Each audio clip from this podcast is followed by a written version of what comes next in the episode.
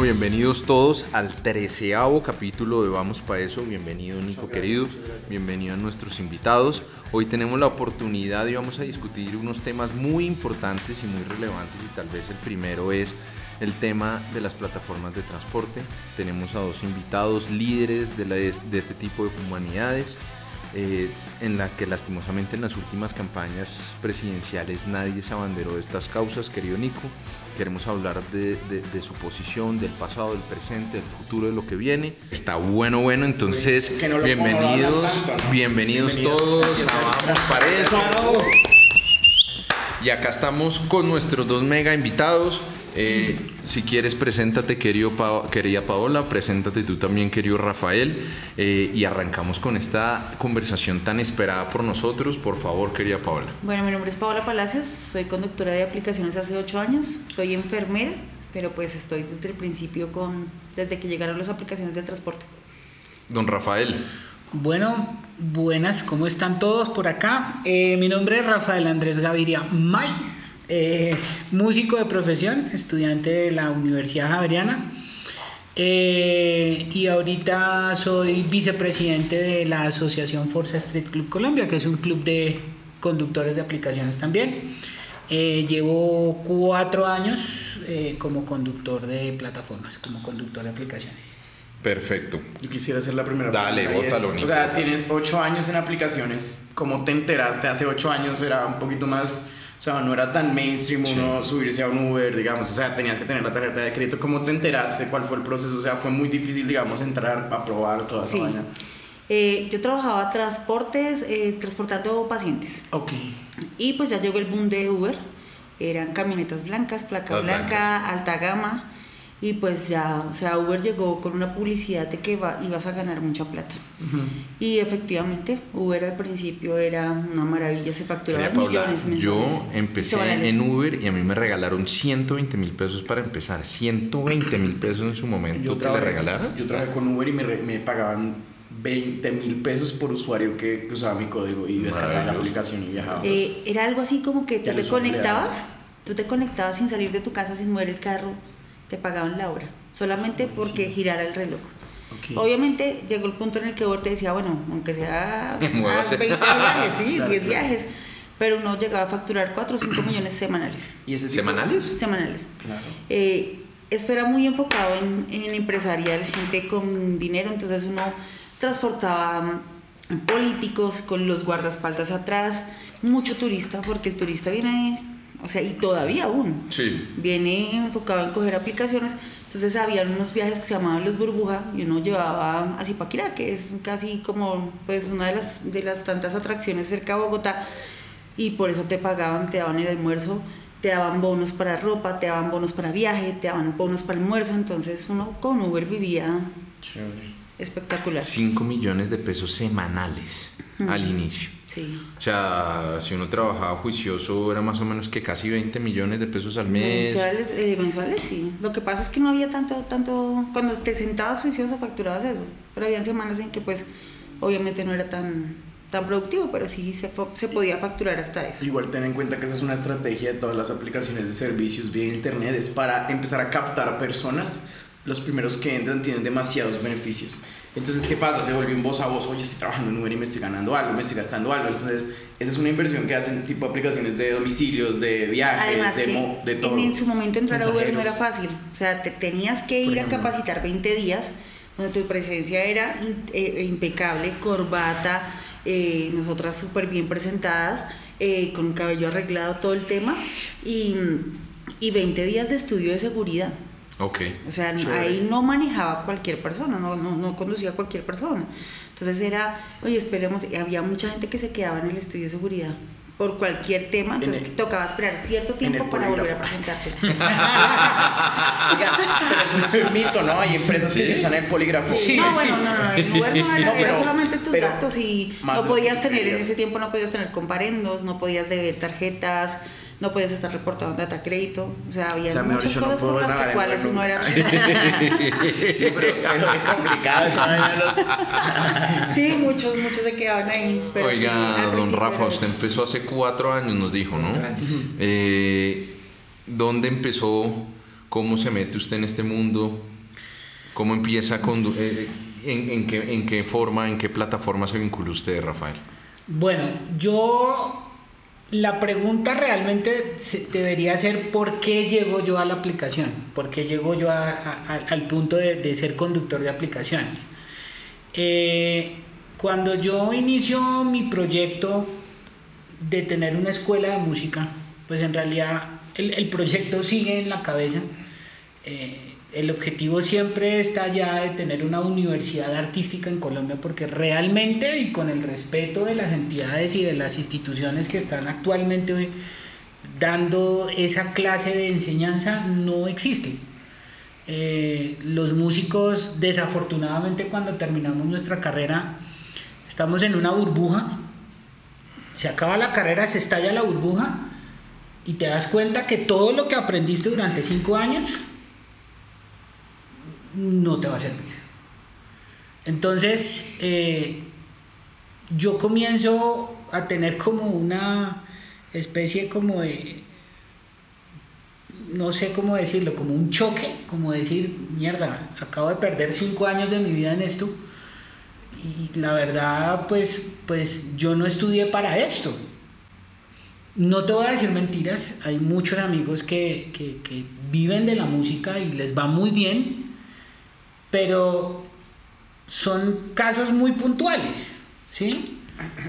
Y tú ves otras personas que no se han preparado, que no han tenido ni siquiera contacto con una academia, y la verdad no, no quiero decir nombres para no entrar en controversias, Claro, claro. pero pues se ganan un Grammy es que por mejor compositor. Claro. Y entonces uno dice, venga, ¿en serio? Entonces yo digo, no, aquí hay que comenzar a hacer otras cosas. No Eh, tiene ni idea que es un pentagrama. No, nada. Pero, Y un pero- No es lo que uno usa para invocar a... pero, pero, pero desafortunadamente, pues estamos en una sociedad que te mide a ti por cuánto ganas. Sí, claro, total. Entonces yo dije, no, hay que comenzar a buscar otras alternativas. Entonces, cuando tú comienzas a darte cuenta que tu panorama se cierra no por culpa tuya, sino porque no hay oportunidades, yo digo, bueno, montemos mi escuela, pero cambiemos la forma como se enseña y mostrémosle a la gente realmente que la música y que las artes se tienen que aprender, así sea como hobby, pero se tienen que aprender de una buena manera, porque esto tiene que ser una herramienta futuro. Y eso me lo enseñó un coach que después me llevó a redes de mercadeo en donde pude hacer dinero, pero desafortunadamente la educación que tenemos los colombianos en temas financieros Con es redes de mercadeo te refieres a, a network marketing, a- Network a vender marketing, productos y a ganar vender comisión. productos, Ok, todo ese tema. O sea, después de, digamos, de la música te dedicas al network marketing. A... digamos que fueron dos cosas que fueron paralelas. Yo monto mi escuela, eh, hice un esfuerzo económico interesante y la escuela comenzó a funcionar. Al principio fue terrible, porque cuando tú vas a entidades gubernamentales como la Cámara de Comercio a pedir asesoría al respecto, en esa época, no sé ahorita cómo esté eso, pero en esa época tú te encontrabas con... Sí, ¿Eh? sí. Eh, pues hágale. Y cualquier cosa, pues si tiene dudas, venga. Nos avisa. Nos avisan. No, pero es que venga, yo necesito una persona que me diga cómo, cómo estructurar el tema financiero, cómo cobrar una clase, cómo, o sea, cómo generarle rentabilidad a la Que cosa. obviamente eso nunca se lo enseñan siendo ni músico, ni abogado, ni ingeniero. Nadie le enseñan ese tipo de cosas prácticas. Ahí es cuando yo me doy cuenta que pierdo el tiempo, porque pues un semestre en una universidad privada, la universidad más barata que puede ser la Sergio Arboleda o la Universidad del Bosque, el semestre puede estar rodeando los 9 millones de pesos. O sea, y tú das cuenta, 9 millones de pesos por 10 semestres si se quedara quieto, pero eso sube todos los Si no años. se caga las materias. Si no se caga- Si no le toca repetir el semestre. si no se va a beber en el primer. me culpa. Y es música, así que sí. No, y hay que decirlo a calzón quitado, cuando tú sales del colegio, tú sales con una visión completamente diferente de lo que es la vida. Sí, Y total. cuando tú llegas a la universidad y llegas con, ese, con esa cantidad de libertades de que el profesor no es como el del colegio, métase la camisa dentro del pantalón.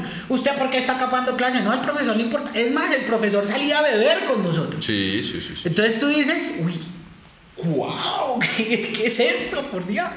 Claro, te vas a cagar una materia. La- es muy raro encontrar una persona que te diga, nunca me tiré una materia en, en la universidad. Ah, no, pero- Y, y me le quito el sombrero a esas personas que son Sí, así, sí, pero sí, la sí. gran mayoría pues tuvimos esas, esas, circu- esas circunstancias. Entonces, para adelantar el cuento, llego a las redes de mercadeo, hago plata, me la gasto Y entonces. y en el proceso cuando, Y cuando, el carro en el parqueadero. cuando yo reacciono, pues obviamente lo- hay una cosa con las redes de mercadeo que la gente todavía no ha podido entender y es que son negocios temporales. Son negocios cíclicos, es decir, no vas a durar toda la vida vendiendo Herbalife o vendiendo Omega Pro. Omega- A menos de que seas el duro, el del. El duro, el de arriba, claro. El que, es- el que le vende a los que venden. El, ya. el- el de arriba siempre te va a mandar el lenguaje, mira, tienes que ser como yo, pero claro, pues él tiene que hacerlo porque si no el negocio a él se le cae. Claro, claro, claro. Pero, pero el problema es que la gente no entiende cuando se mete a hacer redes de mercadeo es que primero es un negocio comunitario. El lenguaje que te venden a ti es tú tienes que ser un reclutador y, el- y ese concepto está mandado a recoger. Tú tienes que ser un líder comunitario, es decir, ayudarle a las demás personas a que ganen plata. Eso acá en Colombia no se entiende. Ok. Entonces, cuando yo logro entender el concepto, pues claro, ya no había forma de recuperar todos esos esquemas y todos esos grupos, pues porque ya la gente estaba cansada, estaba aburrida. Y con, las, con el poquito recurso que yo tuve, un amigo me asesora y me dice, cómprate un carro de servicio especial. No tiene pico y placa, Rafa. Y yo, "Ah, ¿en serio no tienen pico y placa? Sí. Y inicialmente compré una camioneta de siete pasajeros. Yo llego a la empresa y como todo buen colombiano, no leemos antes de. Sino yo llegué, compré el carro. ¿A qué empresa llegó Rafa?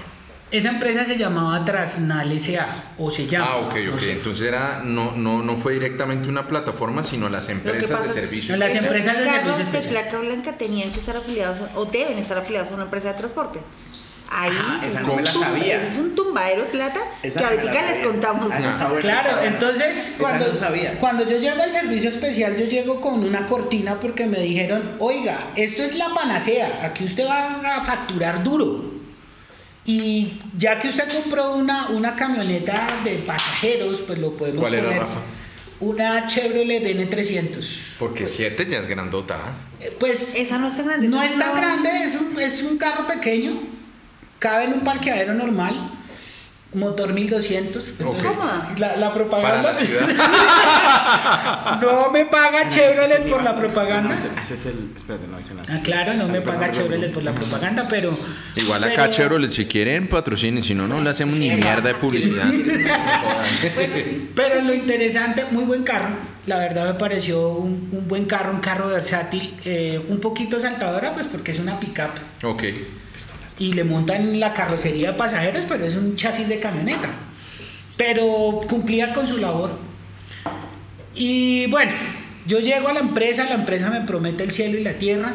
O sea, Rafa no aterrizó en plataforma. No. Llega- llegaste directamente a una, una empresa. A una empresa de que son las especiales. que supuestamente hay que afiliarse, que son Ahorita les supuestamente la que le prestan servicios a una cantidad de gente, pero hasta ahí. Hasta ahí. Entonces, El hijo paraíso, pues. sí, o sea, eso era, eso era una vaina divina. esas empresas ¿Qué- de cuando transporte- llegaste a ti, ¿qué te ofrecía? Inicialmente, Trabajo. Es que inicialmente. un colegio de música. la reta de una escuela de música. ¡Ah! Usted va a poder montar su escuela, le dijeron acá con todo esto. Inicialmente me sale. No, ya te ofrecieron, ofrecen muchos me ofrecieron un contrato para transportar eh, unos encuestadores del DANI. Entonces mandaban un supervisor y cuatro o cinco personas que eran los que hacían las encuestas. Y si mi memoria no me falla, era una encuesta de comercio. Ok, ok. Y ofrecían Entonces- buen- buen- buenos honorarios, pues. Sí, pues en, en esa época pagaban el día a 80 mil pesos. Ok. Bien. En esa época, ¿no? Estamos hablando de 2012, 2013. Pero esos eran contratos a muy seguramente 90 días, ¿no? Sí, eso eran Ah, con contratos. pago a 90 días, ah, maravilloso. Sí. Sí. Prestaciones, claro. Sí. eh, O sea, se facturaba aunque- día a día a día y, a noven- y pra- pasa su factura y fijo O sea, lo contaban gastaste desde que se pasara la factura. Inicialmente, inicialmente, eh, la empresa a nosotros nos pagaba mensual. Ok. O sea, digamos que en ese sentido no tengo queja con la empresa. Fueron, fueron cumplidos con los pagos. El problema radica en que como no lees la norma, ni lees el contrato, sino que tú llegas directamente, no, es que yo quiero trabajar. Un mal terrible de los colombianos. No sé si en el resto de Latinoamérica sea así, pero los colombianos tenemos ese problema que no leemos antes de. Ahí. Y entonces, claro, cuando yo La llego... letra chiquita. No, no, la letra chiquita o lo No, que lo grande del o lo influenciador. mediano. El código de tránsito que dice que no puedes Sí, manejar sin un sí, pase. no, No,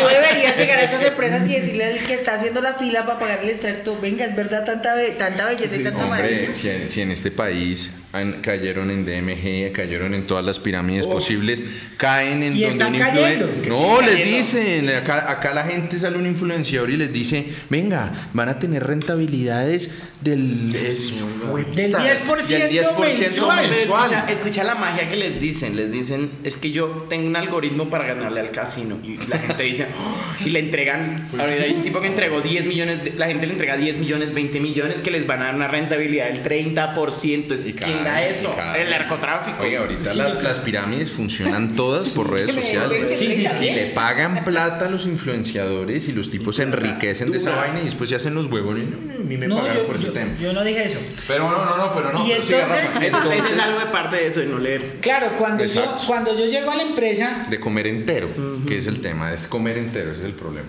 es más, a nosotros ni siquiera nos dieron capacitación. Después me entero que el ministerio a través de una norma le dice a las empresas usted tiene que capacitar a sus usted tiene que capacitar a sus conductores para hacer ese, ese para que manejen, para que sepan cómo manejar. El primer chasco que yo tuve fue, a mí me mandaron a recoger a unos chicos del DANE por la Antonio Nariño por la primero de mayo como con décima. ¿Cuadrapicha por ahí? No, no, no. No, no, no, no. ya 20 de julio. 20 de julio, Sosiego. Sosiego, Ah, sí, Restrepo, por allá arriba. Y yo llego y resulta que a donde yo tengo que recoger a los personajes, 10 metros adelante había un retén de la policía. Los manes se montan a la camioneta, yo arranco y el tipo automáticamente se tiró como un gavilán hacia la camioneta. ¿Cómo hace? Un policía de tránsito. Todavía. Yo paro, me asusto porque el tipo se tiró horrible. Pero venga, Rafa, un, po- un poco de contexto. se Y tiró porque ibas a evadir el retén. Se tiró, pero Pero, pero en ese momento, de pronto, para tener un poco más de contexto, ya había pasado como esa época dorada de Uber, quería Paola, que, que fue lo que nos contaste, de hacer de 5 millones de pesos. ¿no? ¿Quién, quién sabe? qué no, estábamos como paralelos. Pero- en ese, en ese pero- momento estaba entrando como UberX, que era Miren, carro particular. ahí, ahí hay un, ahí hay un tema de que de pronto ustedes me confirmarán o me dirán si, si estoy bastante equivocado como lo suelo estar. Pero hubo, a ver, yo creo que las plataformas llegan en un momento en el que la relación ciudadano-taxista no podía estar más desgastada. Porque mataban a la gente. En Paseo Millonario. Millonario. Oye, y si, y, si, y si no lo mataban, le iba bien y lo robaban y le clavaban dos kilos de escopolamina. Nunca habían vueltas. Y llegaba por algún lado. Yo uno salía a rumbear a la 85 con 15 y si le iba bien, lo peor que le podía pasar era que el tipo le dijera, no lo llevo o le cobro 50 mil pesos hasta donde usted vaya. ¿Listo? Llegan las plataformas, utilizan la tecnología, a uno le parecía la cosa más loca que le dijera dónde iba, cuánto le cobraba, que no usara efectivo. Fue casi Tu botellita dos de agua, caras, tu dos, sombrilla, fue- fue- era, era, era- exacto. Sí, giro revista. 180 grados, no te daban en la jeta, en fin, era tanta. y- yo con los taxis, yo me, yo me agarré con un taxi. tercero, que era el que regulaba el precio. Claro, exacto. Además, el precio justo. que no era un taxímetro época- adulterado. En esta época cuando entró Uber, tú, bueno, todavía, ahí que está el Uber Comfort, en otras aplicaciones, bueno, tienen, se llaman Plus, bueno, Ajá. puedes eh, anotarle preferencias. Entonces, aire acondicionado, no me hable tal emisora, En ese tiempo era así. No, y. Nos y- capacitaban para bajarnos con la sombrilla, subir a la persona con la sombrilla, toma su sombrilla, toma su agua, Eso, el eso periódico, y eso, eso, se ha, eso se ha perdido un poco, ¿no? No, Por ya la se perdió. competencia, Por la Ya se. Depende de la categoría. pero yo me acuerdo- En confort, en confort lo Pero a que ti, ya no se a ti no te, ya no te ofrecen el agüita, no Ah, te no, ofrecen Ah, no, bueno, es que dulcecitos esto, y la esto vaina. lo cubría Uber, ¿no? Ah, sí, Las sí, sí, sí. sombrillas y el agua, todo decía Uber, marca Uber. Ah, ¿sí? sí, Entonces, es verdad, las marcas. pero ahorita pues tú te subes, a- no, o sea, ya, ya, no, ya no es justo por todo lo que hace la aplicación. Pero, pero no, no, no, eh, no nos adelantemos al presente todavía. Entonces, estamos en un escenario, Rafa, que no porque me toca regañar, hermano, me toca hacer que esto se conduzca. Pero entonces estamos en un escenario en el que la relación ciudadano-taxi estaba tremendamente desgastada, había desconfianza y, y creo yo que el taxi tenía un monopolio, los taxistas, después Lo hablaremos de ese todavía. mundo, lo tienen todavía, en el que tiempo- manejaban todo, pero por- al tener esa posición nunca se preocuparon por mejorar. Y Porque como tenían que- el monopolio, les valía Y en el huevo. aeropuerto pasa. Y, y en el gremio, y yo siento que en el mismo gremio nunca fueron exigentes con sus propios. Mira, entonces no va a cobrar, pasa- no pasa- va para allá, va a cobrar más. Y se echaban Mira. los mismos cuentos tomando tinto a las 3 de la Uno- mañana de cómo tumbaban a la gente y cómo jodían a la la gente. jugando parques. Fuera de eso, fuera de eso, pregúntale a un- una persona, a un turista. La vez pasada me dijo, ¿cuánto me va a cobrar? Y yo le dije, no, pues la aplicación dice 65. Yo vi qué, qué buen servicio. Un ¿no? aeropuerto, un aeropuerto. Y cuando me dice, no, es que cuando yo llegué a Colombia, eh, era un japonés, ¿no? Japonés, chino, taiwanés, que casi no le entiendo, pero bueno. Me dice, no, es que cuando llegué, el tipo me cobró 120 mil pesos. Y yo, 120 mil pesos. Me dijo, no, 120 dólares. Y yo, ¿y usted se los pagó? Ay, yo, le, yo decía, yo decía es. por dentro, Dios mío, Así es. señor. O sea, me dijo, sí, me Pero es tocó irme con el del hotel a buscar el taxista ¿Y en el encontraron? aeropuerto y todo. Lo encontraron porque quedó esos registrados. Yo dije, mucho perro, o sea, mucho Sí, desgraciado, ¿sí? Mira. porque no todos los taxistas son malos, pero por esta cosa, Ante eso- no volver a coger un Pero ahí sí te digo algo, Paola, y es que durante muchísimo tiempo, por esa posición de monopolio, llegaba ese señor y le contaba a sus amigos, ah, me fui de vivo y tumbé algún huevón, ¿cierto? Y el gremio nunca lo depuró. No. Nunca No, no, dijo, no. usted no, Es usted que por qué está haciendo páginas de eso. tú, tú pones tu queja, ve, mira si esas páginas. Ah, nunca funcionaron. Yo aprendí eso a las malas.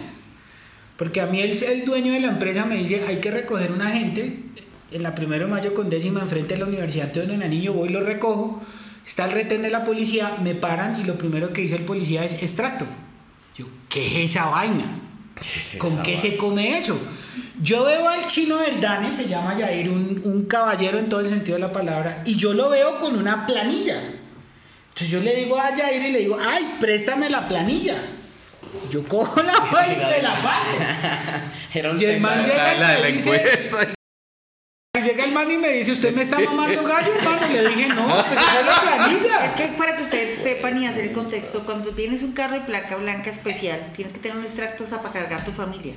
Así Es un- sea, es una vaina así seas terrible. tú el ¿Qué, qué es el extracto? ¿Qué era el, o qué el- es? el El FUEC o formato único de extracto de contrato es El un formato que te da la vas, empresa ¿Con quién vas? En donde avalan un contrato que hizo la empresa con la otra empresa para transportar a sus funcionarios. Porque, más o menos también como lo que necesita un taxi para salir de Bogotá. es una planilla para decir vamos para Pero Chile y acá es anotar a para las andar, personas. para ir al aeropuerto para andar para todo y para Porque- cargar tu familia Ok. tienes que tener un extracto Porque entonces ese contrato de servicio especial era una relación entre dos empresas que te avalaba de utilizar la, ca- la camioneta blanca. No a prestar servicio público, que entonces es ahí es donde... Ahí, ahí es donde ¿Servicio comienzan las, empresarial, ahí es, ahí es donde comienzan las ambivalencias de la ley colombiana. Ok. Entonces, bueno, me pasa el percance. Yo pues soy cristiano, entonces yo soy muy creyente y entonces yo en ese momento cuando el tipo me dice, le voy a movilizar el carro y le voy a poner un comparendo Además, administrativo. además a Rafa empezó a pensar, jue madre, le metí todo al carro. Claro. Lo de la escuela, vida y cuela. yo, yo, yo- yo dije, ¿en qué diablos me estoy metiendo yo? O sea, esta vaina, ¿por qué, me está, ¿por qué se me están llevando el carro? Y yo le decía al policía, además que, pues hay que decirlo, yo no sé cómo enseñan en la policía, pero la educación, o sea, la decencia, hace ¿Dónde? 50 años se perdió en esa Pues institución. estamos hablando de la policía. Ah, Sí, La de tránsito, la de tránsito. Si tú llegas y le haces una pregunta al policía, se ofende. Si les dices que se están equivocando, se ofenden. Si tú te defiendes, se ofenden y adicional a eso te quieren agredir. Y si Entonces, grabas, se ofenden. Y se ofenden, más aún todavía. En esa época, pues los celulares no eran lo que eran. Es más, ni siquiera Por eso, redes sociales tienes, por eso es que existían. tienes que cargar así un billetico y Sí. Ahí no se ofende. Ah, Hay un billetico que se parezca a uno. Un billetico es un garabito. Un. García Márquez, un García García- Márquez. García Márquez le pasa 100 años de soledad. Hermano, usted me está mamando gallo. Nosotros decíamos, hay 50 mil maneras. hay 50 mil maneras se problema. Bueno, yo, gracias a Dios, logro resolver el problema y entre esas una de las héroes, una heroína, fue mi mamá. Porque en ese momento mi reacción fue llamar a mi mamá y decirle, madre, se me van a llevar el carro. No tengo ni idea por qué. Me dicen que un extracto, necesito que vaya a la empresa y pregunte qué pasó porque se me van a llevar el carro, por Dios. Mi mamá corre, llega a la empresa, cuenta y pues la persona que está en la empresa, que es la hermana del... de- o sea, es, es una empresa familiar. Ok. Y la que estaba y la que estaba liderando en ese momento el proceso es la hermana. La vieja se coge a dos manos la cabeza y hace rápido el extracto del contrato y le dice a mi mamá, llévese.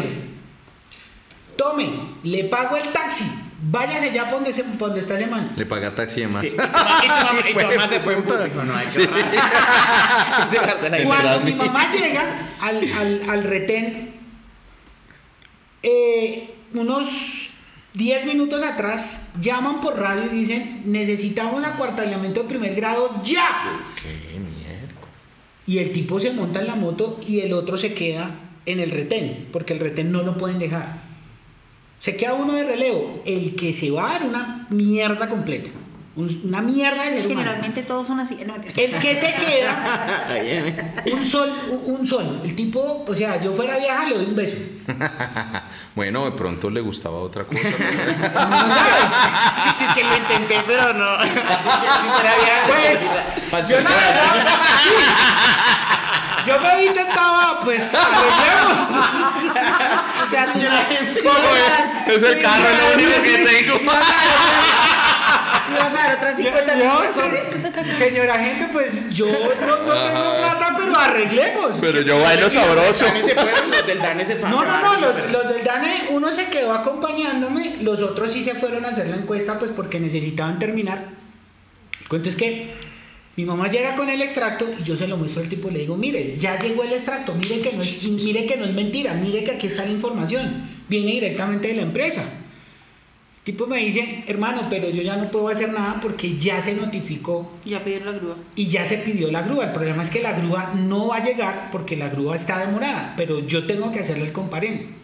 Yo le dije, pero no me hagas mal, o sea, no se me lleve el carro. Me dijo, no, tranquilo, ya no se lo llevo, yo ya cancelo la grúa, pero me toca hacerle un comparendo por cinturón de seguridad. Sí, por alguna huevona. Por alguna, cosa, pero ya tenían que hacerlo y ya habían notificado. Esa es la cuota. Si ellos digan que no tienen cuota, siempre Entonces, hacen que comparendo. cumplir unas. Sí, ellos eso es cierto, ¿no? Eso es cierto, eso O sea, es cierto. Las grúas tienen que cumplir con una cuota Los- para las generar. grúas no tanto. Las grúas son de los policías o familia policial. Los que tienen que cumplir la- los, los- el número eh, son los policías. Pero son me- los yo, policías. a- a- hay un tema que hay que hablarlo y, y- y- yo respeto mucho la posición que ustedes tienen porque hablan desde su día a día de la experiencia. Sinceramente, de la gran mayoría de las veces que los paraban, ¿en cuántas veces esos temas se pedían o se solucionaban con corrupción? Eh, Sinceramente. Es, es preferible El- el 100%. pagar. Es preferible pagar. ¿100%? Es preferible. eh, Es pagar. verdad que cuando pusieron a las mujeres policías de tránsito se disminuyó eso o No. también No. recibían pleito? no, no, no. Al principio eran. Al principio eran muy estrictas. Al principio era preferible caer en manos de un hombre que de una mujer. Eso es verdad, Rafa. Pero, Sí. pero no, lo que pasa es que tú prefieres decirle al policía, venga, arreglemos, a que te inmovilicen el carro cinco días, el, por ejemplo en el caso del particular, bueno, en el caso de... Y más aún cuando le abrieron te la joden cacería licencia, bárbara. Te joden la licencia y fuera de eso... ¿Y en cuánto está el día de patio? ¿150? Es que eso No es varía. tanto el patio, el- el prim- el primer día, el primer día tiene ¿Cuá- un ¿Qué les cobran? ¿Qué, le- qué se cobran cuando se llevan un Eso carro? sí, que se cobra cuando te inmovilicen. grúa- Y sabes que yo ¿qué siempre me he volado. Se he evadido Suerte, supone que la Voy a parquear, voy a parquear. Va a parquear, ya regreso. Toca, toca, toca incluirlos en los grupos para que Sí, no sí, nos sí, retenen. sí, sí, sí. Eh, no, eh, nos cobran la grúa, así sea compartido con otro carro, nos cobran totalidad de la grúa, que no debería ser así. ¿Cuánto es más o menos? Eh, yo tengo camioneta, para mí son 192. Eso varía, varía acorde al, al modelo peso del del vehículo. carro. Ok. Entonces, para y un patios carro, cada noche. Entonces, grúa. Grúa. 192. los patios, Son dependiendo del 50, comparendo 70. que te coloquen, Ok. eh, pues hablándolo específicamente de nosotros que supuestamente estamos haciendo algo ilegal, pero no es ilegal. Está, ya va- y eso es muy importante. Pero ya ahorita tocamos el tema para no saltarnos. Pero el comparendo es de 12, que es eh, hacer un servicio no autorizado. Es, es lo que está tipificado dentro del comparendo. Un servicio no autorizado, pero tú quedas como, bueno, pero ¿qué servicio estoy Sí, sí, prestando sí, yo? sí, sí, ¿O sí. cuál es el servicio no autorizado al cual usted se está refiriendo? ¿Qué servicios, o sea, qué es un servicio no si autorizado? ¿Qué tipo de servicios servicio. no son autorizados o no? Mira, lo que pasa es que volvemos ¿Ustedes a la pueden pelear ese comparendo? O Sí, sea, claro, peleado comparendos. claro. Y inclusive ya nosotros con ayuda de Mauricio Toro eh, logramos sentarnos en una mesa con un equipo de abogados en donde nosotros les dijimos, venga, esto no puede ser ilegal porque según esto, según esto y según esto, esto funciona así. Y ellos llegaron y perfeccionaron la idea y se sacó un protocolo de seguridad, ¿sí?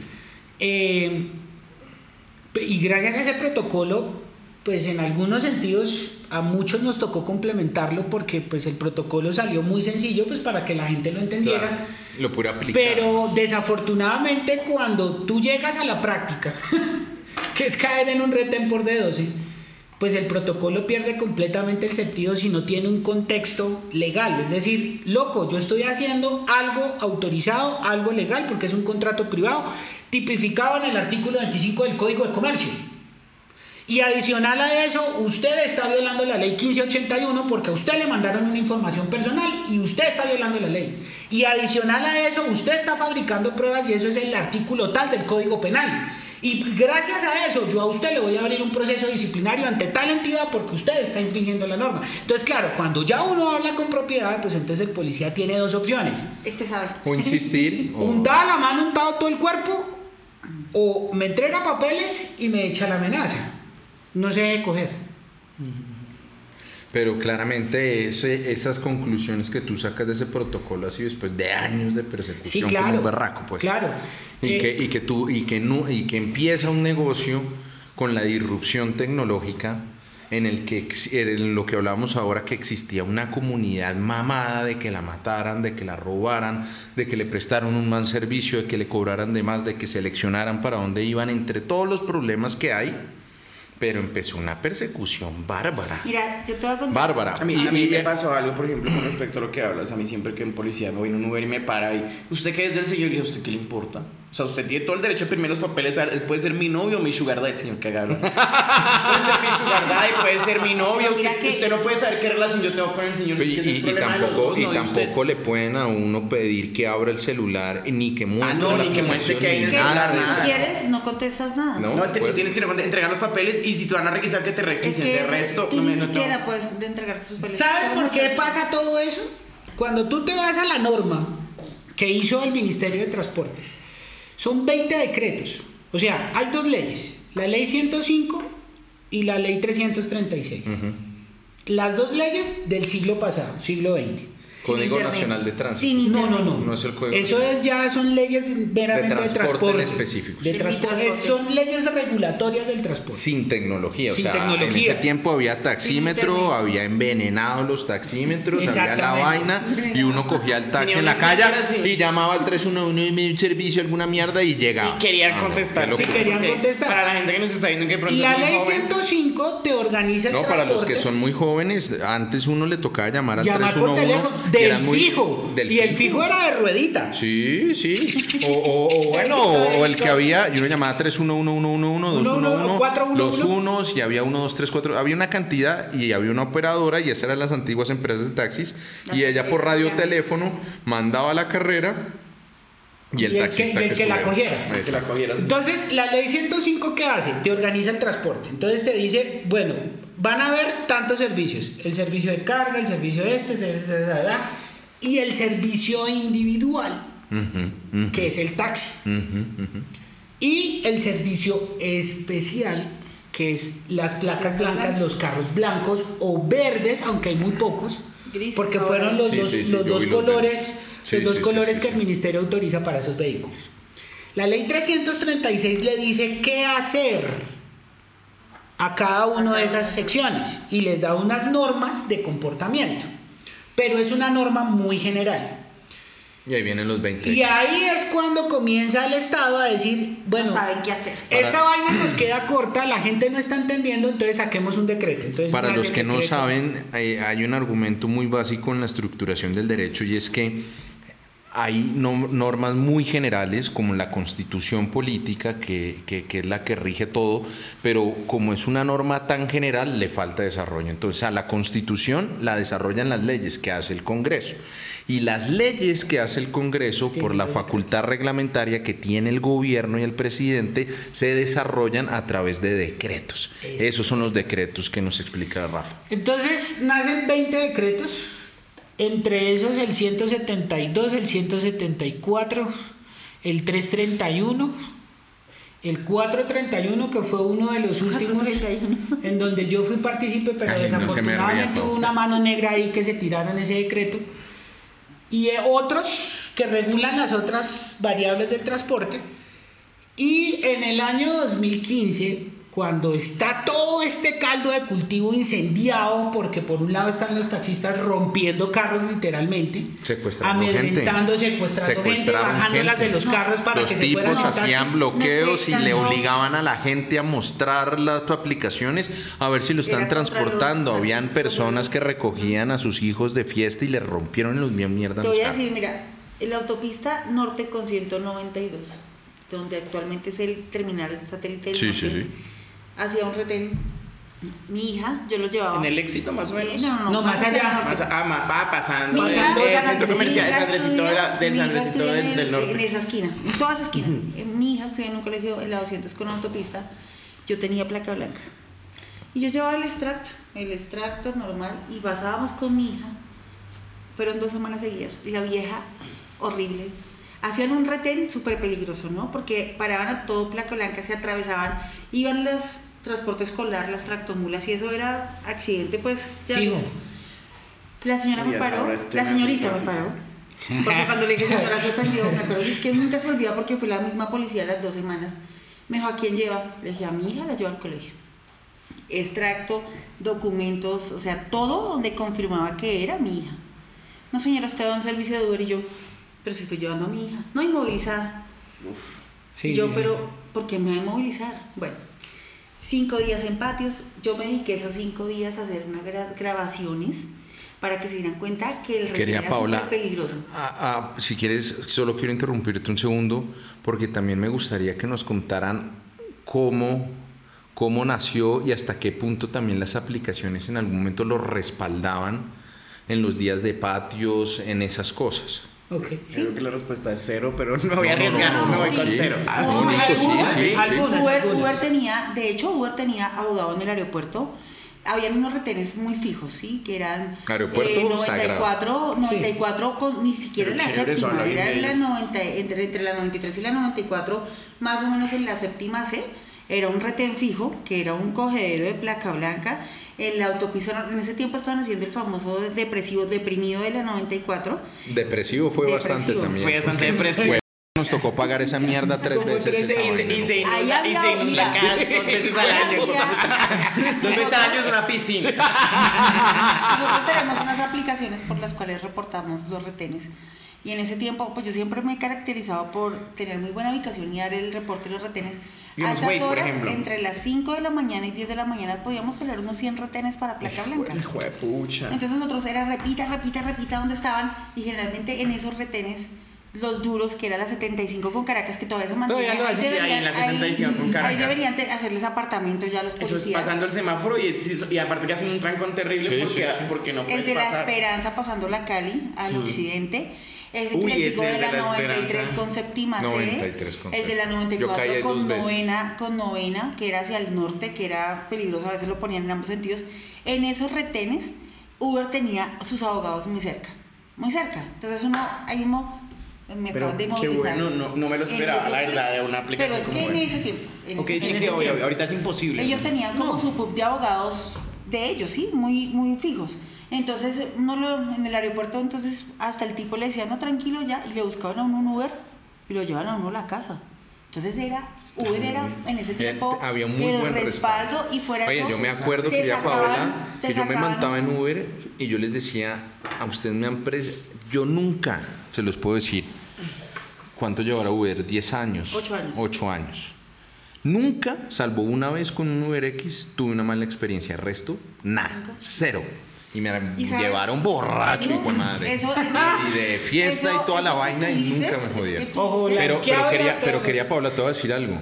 Incluso yo les decía, ellos me decían, no, es que hay un retén por tal lado. Yo le dije, hermano, desvíese por donde se tengan que desviar, Muchos- no me preocupa. muchos y no le puede colaborar.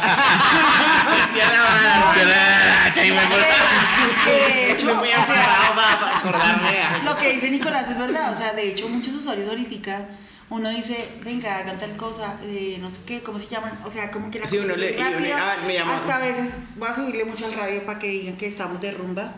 O sea, hacemos muchas cosas para que la policía no se dé cuenta, ¿sí? sí. Entonces, el usuario colabora ahora mucho. Y yo me acuerdo cuando estaba lo de las planillas, que incluso uno le decían, venga, ¿será que puede poner el nombre? al-?" Yo pongo el nombre en la planilla, Sí, no hay problema. o me aprendo sí, su nombre, Es que, pero lo que de crédito con esa. Empezó a llegar una academia. Ay, el data crédito el reporte. Pero era- Pero esta mierda que. Pero, no, y Uber sacaba, esos días laborados y te daba una indemnización. Ah, Sí, bueno, sí, chévere. sí, O sea, chévere. Uber Te cubrían los días que estuvieran patios. La verdad no me Y esperaba. la eso de Uber. representación de cuando tú ibas a impugnar el, el comparendo y eso, llegaba el abogado. Entonces uno, se- uno iba a la impugnación con el abogado. Y generalmente el abogado empezaba, usted, agente, señor, ¿usted tiene el curso de 12?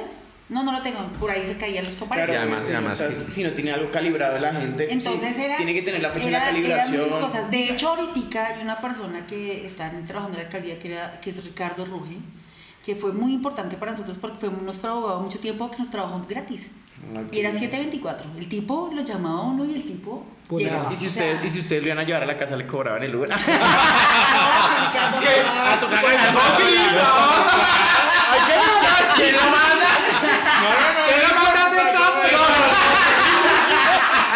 No, mentira, mentira, mentira. O sea, casos, así de, de que les cuento de este, de, de este personaje que a quien quiero mucho. Nosotros tuvimos un, un caso en el aeropuerto donde un compañero, una policía le disparó seis, seis Ah, tiros. sí, seis tiros. Eh, Pues, pero- Eso fue en el Y él 2018. hizo que inhabilitaran a los policías. Eso fue en el Y 2018. son cosas que muchos aquí. ¿y por qué le disparó? Porque, Porque pensó que se el, chino, el chino estaba asustado. Y nosotros manejamos una aplicación que se llama Sello, Silo. Pero pues aquí me la dice Sello, ¿sí me entiendes? Sello. El hombre comienza a hablar con la esposa. Y él, so- y sospecha, papeles. y él sospecha que lo van a entregar en el aeropuerto. Eh, entonces el hombre comienza a hablar con la esposa, la pone en alerta y él le dice, te van a entregar. Y él le dice, sí. Llega el retén de la policía, en el- en- nosotros le decimos plataforma al segundo piso. Él llega ahí y se le van, creo si no estoy mal, fueron dos policías inicialmente, una policía femenina y un policía masculino. Se le van, bajan al usuario del carro y a él lo comienzan a interrogar. Él deja el canal abierto y él dice que él no tiene papeles, que él está trayendo y comienza con su historia, una historia que obviamente es mentira, pero comienza a construir una historia en su momento. Eh, y se escucha en el fondo cuando llega otro policía muy agresivo, que creo yo que es el que contribuye al pánico del conductor. Bájese, bájese el carro, bájese el carro. ¿Qué hubo? A ver, bájese". Hombre, yo no, por eso yo te decía, no entiendo cómo enseñan a un policía a tratar a una persona así. Es que no es un delincuente. De acuerdo. Eh, obviamente, pues en ese momento yo creo que el man comienza a mirar que le están llegando policías por todos lados y la reacción de él fue poner el carro en primera y arrancar.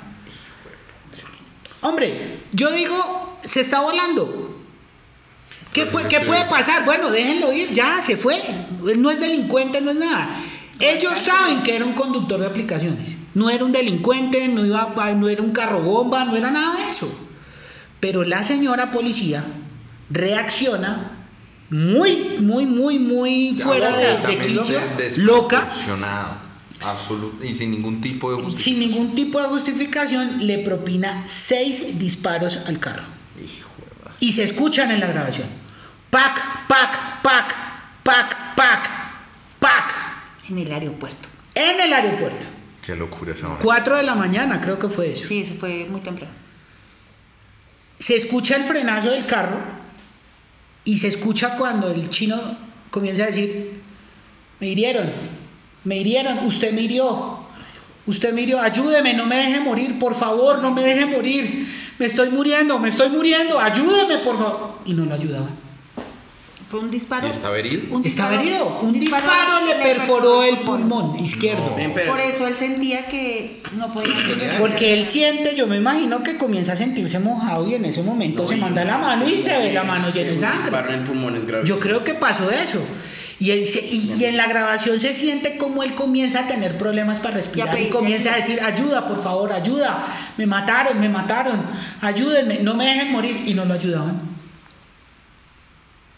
¿Sabes cuánto pasó desde el disparo hasta que llegara una ambulancia? Ocho minutos. No, qué locura. Yo, eh, él podía morir. No, y como estábamos con, estaban conectados en sello, él estaba como en otra red pues obviamente todos los compañeros empezaron a bajar y se comienza a regar ese aeropuerto. y se comienza a regar ese mensaje por todos los grupos por todos los al grupos. aeropuerto al aeropuerto. Vámonos al aeropuerto que le dispararon a fulano y tal vámonos lo mataron lo mataron lo mataron porque pues él dice me mataron obviamente pues todo el mundo se, se le salió como decir se le salió el chuque a todo el mundo. y fueron casi 1200 carros que paralizaron el aeropuerto y estaban pidiendo la cabeza de la policía, que saliera a dar la cara. Perdón, te interrumpo, Rafa. Si no llegan compañeros y se quedan ahí, estaban recogiendo los casquillos de las balas, estaban modificando toda, toda la, escena del crimen. Para que Porque eso es un crimen. Pasara, Pero la policía hacer eso. No. o sea, por eso, por eso te digo que esta persona que nos ayudó. Materiales de prueba. Ricardo, que nos ayudó tanto, consiguió que inhabilitaran los policías. De uno seis años y el otro 12 años porque es que todo lo, lo, estaba, lo estaban todo lo estaban modificando. Y, también para todo lo estaban modificando para que entonces les tocó a los compañeros hacer hasta doble turno quedarse ahí que vengan los otros para que pues se sigan cuidando. y todo se solucionó como a las nueve de la noche. Mira quería Paula y quería Rafael yo soy un tipo que respeta instituciones. Yo soy abogado, yo soy penalista. Sí, imagínense donde yo no partiera del respeto a las instituciones y de la ley pero sí es que no hay, para, no hay que ir tan lejos. Miren el caso del grafitero. El que mayor problema de ese escenario, además del acto miserable de matar a Nicolás, no aparte del repudiable hecho del homicidio, la gran mayoría de las condenas ni siquiera son por el homicidio, sino porque ellos alteraron la escena. Y además de eso, tristemente, en ese caso concreto, también fue encubrir al policía que lo hizo y a los que también modificaron la escena. Entonces, es, es triste, triste. pero es que tú al otro día, al otro día fuiste, y, Ricardo también manejó el, el, tema de este niño grafitero. Al otro día tú, fui, y tú ibas al aeropuerto y la vieja todavía estaba, ¿Estaba ahí. Como si nada. Como si nada. Los policías seguían allá como hay, hay, un tema muy importante. Eh, creo que pues, ustedes están en, en medio de ese escenario. Hay unas palabras muy interesantes que nos decía Rafael, pues fuera de, de la grabación, y era que, que, bueno, que a ustedes les ha tocado enfrentarse siempre a la, a, la policía, porque la gran mayoría de ellos cumplen órdenes. O sea, ellos les dicen desde la superintendencia y desde el gobierno cómo fue la persecución en este gobierno. Eso no hay que ponerle otro nombre. Cuéntame, quería Te pido la palabra. Imagínate que en esto, en esto que estamos haciendo, esto de la toma que hubo hace poco, hicimos una mesa de trabajo. El día que nos sentamos en la mesa de trabajo estaba la alcaldía, convivencia, bueno, toda esa vaina Llega el de tránsito, que ni siquiera fue el, el primero al mando, sino mando al segundo. ¿Al secretario? Eh, no, al segundo al mando del coronel, ah, teniente coronel Sánchez, creo que es apellido Sánchez. Y le digo, o sea, estamos ahí, mis compañeros todos alborotados, ¿no? Porque pues, ah, no sé qué. Yo, bueno, en un momento le digo, venga, venga, yo sé que sí, estamos muy alborotados, sabemos que usted no puede quitar los retenes, pero ¿usted sabe cómo es el procedimiento de un D12? No. Nosotros, entonces. O sea, si ellos ni siquiera saben como es, porque es un- el D2 es el que nos cobija los de las aplicaciones. claro, claro, Entonces yo dije, no, pues entonces, ¿con quién estamos hablando? Yo, yo fui una vez que le dije, ¿sabe qué? ¿Por qué no manda a traer uno de la calle y que le diga cómo es que están haciendo el procedimiento? Porque es que no nos bajan de que llevamos droga, de que está, acabamos de hacer un robo en el carro. Entonces, entonces Es que, eh, cómo Y el precisamente por lo que hablábamos ahora, porque al fin y al cabo, si bien está al lado de la reglamentación, de decir que es un eh, transporte individual irregular, que no puede prestar servicio público, todo el cuento, también están los, eh, lo que hablábamos con Rafael. Entonces, dígame, yo estoy amparado en el Código de Comercio, fue el cambio de modelo que en algún momento también le dio Uber al asunto, de decir, Ajá. ah, no, yo además de que yo simplemente soy una plataforma electrónica que conecta a alguien que tiene un carro con alguien que necesita un servicio, ahora nosotros nos vamos por algo completamente válido y legal en mi criterio, y es que yo puedo arrendar mi carro y yo puedo prestar ese como servicio. puedes, como puedes arrendar un apartamento Exacto. a través de un Airbnb. ¿Cuál fue, cuál fue la pelea, por ejemplo, en caso de las aplicaciones como Airbnb y Uber, que llegaron a, a disrumpir el sistema de los hoteles? ¿Cómo entran a competir ahora los hoteles? Tocó bajar los precios completamente Sí. porque tú puedes ahora alquilar tu apartamento, que a mí me evita alquilar mi propia propiedad privada para hacer lo que a mí me dé la gana. Nada. Y además con eso con un efecto muy bueno. Y es que los taxistas nunca se hubieran obligado a mejorar, nunca hubieran incursionado en la tecnología, nunca se hubieran obligado a decir, ay, es que voy a tener mi taxi más limpio, voy a prestar, si no hubiera llegado alguien que les compitiera en ese monopolio. Y- Y, es una realidad, y es una realidad, pero hay, hay un tema muy, muy importante, querido Rafael, y es, listo, la relación con la policía ha sido muy fregada. Yo quisiera decir lo que una cosita aquí. Antes es que los taxistas dicen, no, es que, es que los están eh, quitando el trabajo y no sé qué. Pues es lo mismo que si, la- que si las- los fabricantes de velas le dijeran a la, a la- a la energía eléctrica, oiga, es que ustedes no pueden poner electricidad porque no van a tener más velas. Lo que, lo que, no, lo que no funciona dentro de una sociedad, lo- los, sistemas que son arcaicos, que no tienen la, la tecnología y que evolucionan. no, que no No evolucionan y que no le funcionan a la gente, pues simplemente tienden a desaparecer. Si los taxistas no se adaptan, desaparecen. Servicio postal con los correos electrónicos. Ah, por ejemplo, el servicio con los hoteles. Aunque ahí les cuento que ahí en medio de todos esos intereses querían pasar proyectos de ley para prohibir Airbnb, Para prohibir, no. para prohibir Sí, sí, sí. Uber, para prohibirlos, porque precisamente son unos monopolios. Yo quiero hablar de algo que no hemos tocado hasta este momento. Ya hablamos del pasado, de lo que era en su momento, de cómo empezó ya en un momento esa competencia dura con el taxista, pero yo quiero centrarme en momentos muy difíciles, si se pueden decir de esa manera. Hay un momento en el que los taxistas se creyeron con la posibilidad de ser policías. Ajá. Y además, sí, sí, todavía, pero hubo un momento en el que Fue duro, sí. cogían a la gente, tú nos contabas, pero los mismos taxistas cerraban a los carros, les pedían a ver si eran Uber o no, lesionaban, rompían carros. ¿Cómo les- les fue a ustedes en ese momento? Si quieres, cuéntame tú, eso quería Paula y querido Rafael. ¿Cómo, o- sí, cada uno de su opinión de cómo se desarrolló Fue, esa vaina. mira, fue terrible. Yo viví una experiencia como a los ocho días de que Uber llegó. Eh, el tema de Uber entre las 5 y 10 de la noche un viernes era una locura. O sea, era una, realmente era una locura. Y se trabajaba Rosales, Chico, eran, eran Salitre, eran como ciertos lugares, ¿no? A mí me cerró un taxista, fuera que me rompió todos los vidrios, me pegó. Y Y entonces, si no era porque atrás venía una van llena de, de los de la embajada americana, que cuando ellos se bajaron para mí medían 10 metros y pesaban 200 kilos, que lo inmovilizaron. Y esto pasó como a, a cinco apartamentos, cinco edificios de donde vivían en ese momento los hijos del presidente. Pues entonces llegó ejército, todo llegó muy rápido. Yo me comuniqué con un compañero y todos mis compañeros, todas las placas blancas llegaron, ¿no? Y ese taxista lo tenían esposado allá en su taxi. La señora que yo llevaba era la mamá de una fiscal. Ah. Entonces todo se convirtió, pero yo viví ese momento. Momentos cuando nos encerraban en la calle 80 y- eh, 85, 85. entre la 13 y la autopista y lo que nos hacían en la 122 con la autopista prácticamente era una guerra de piedras.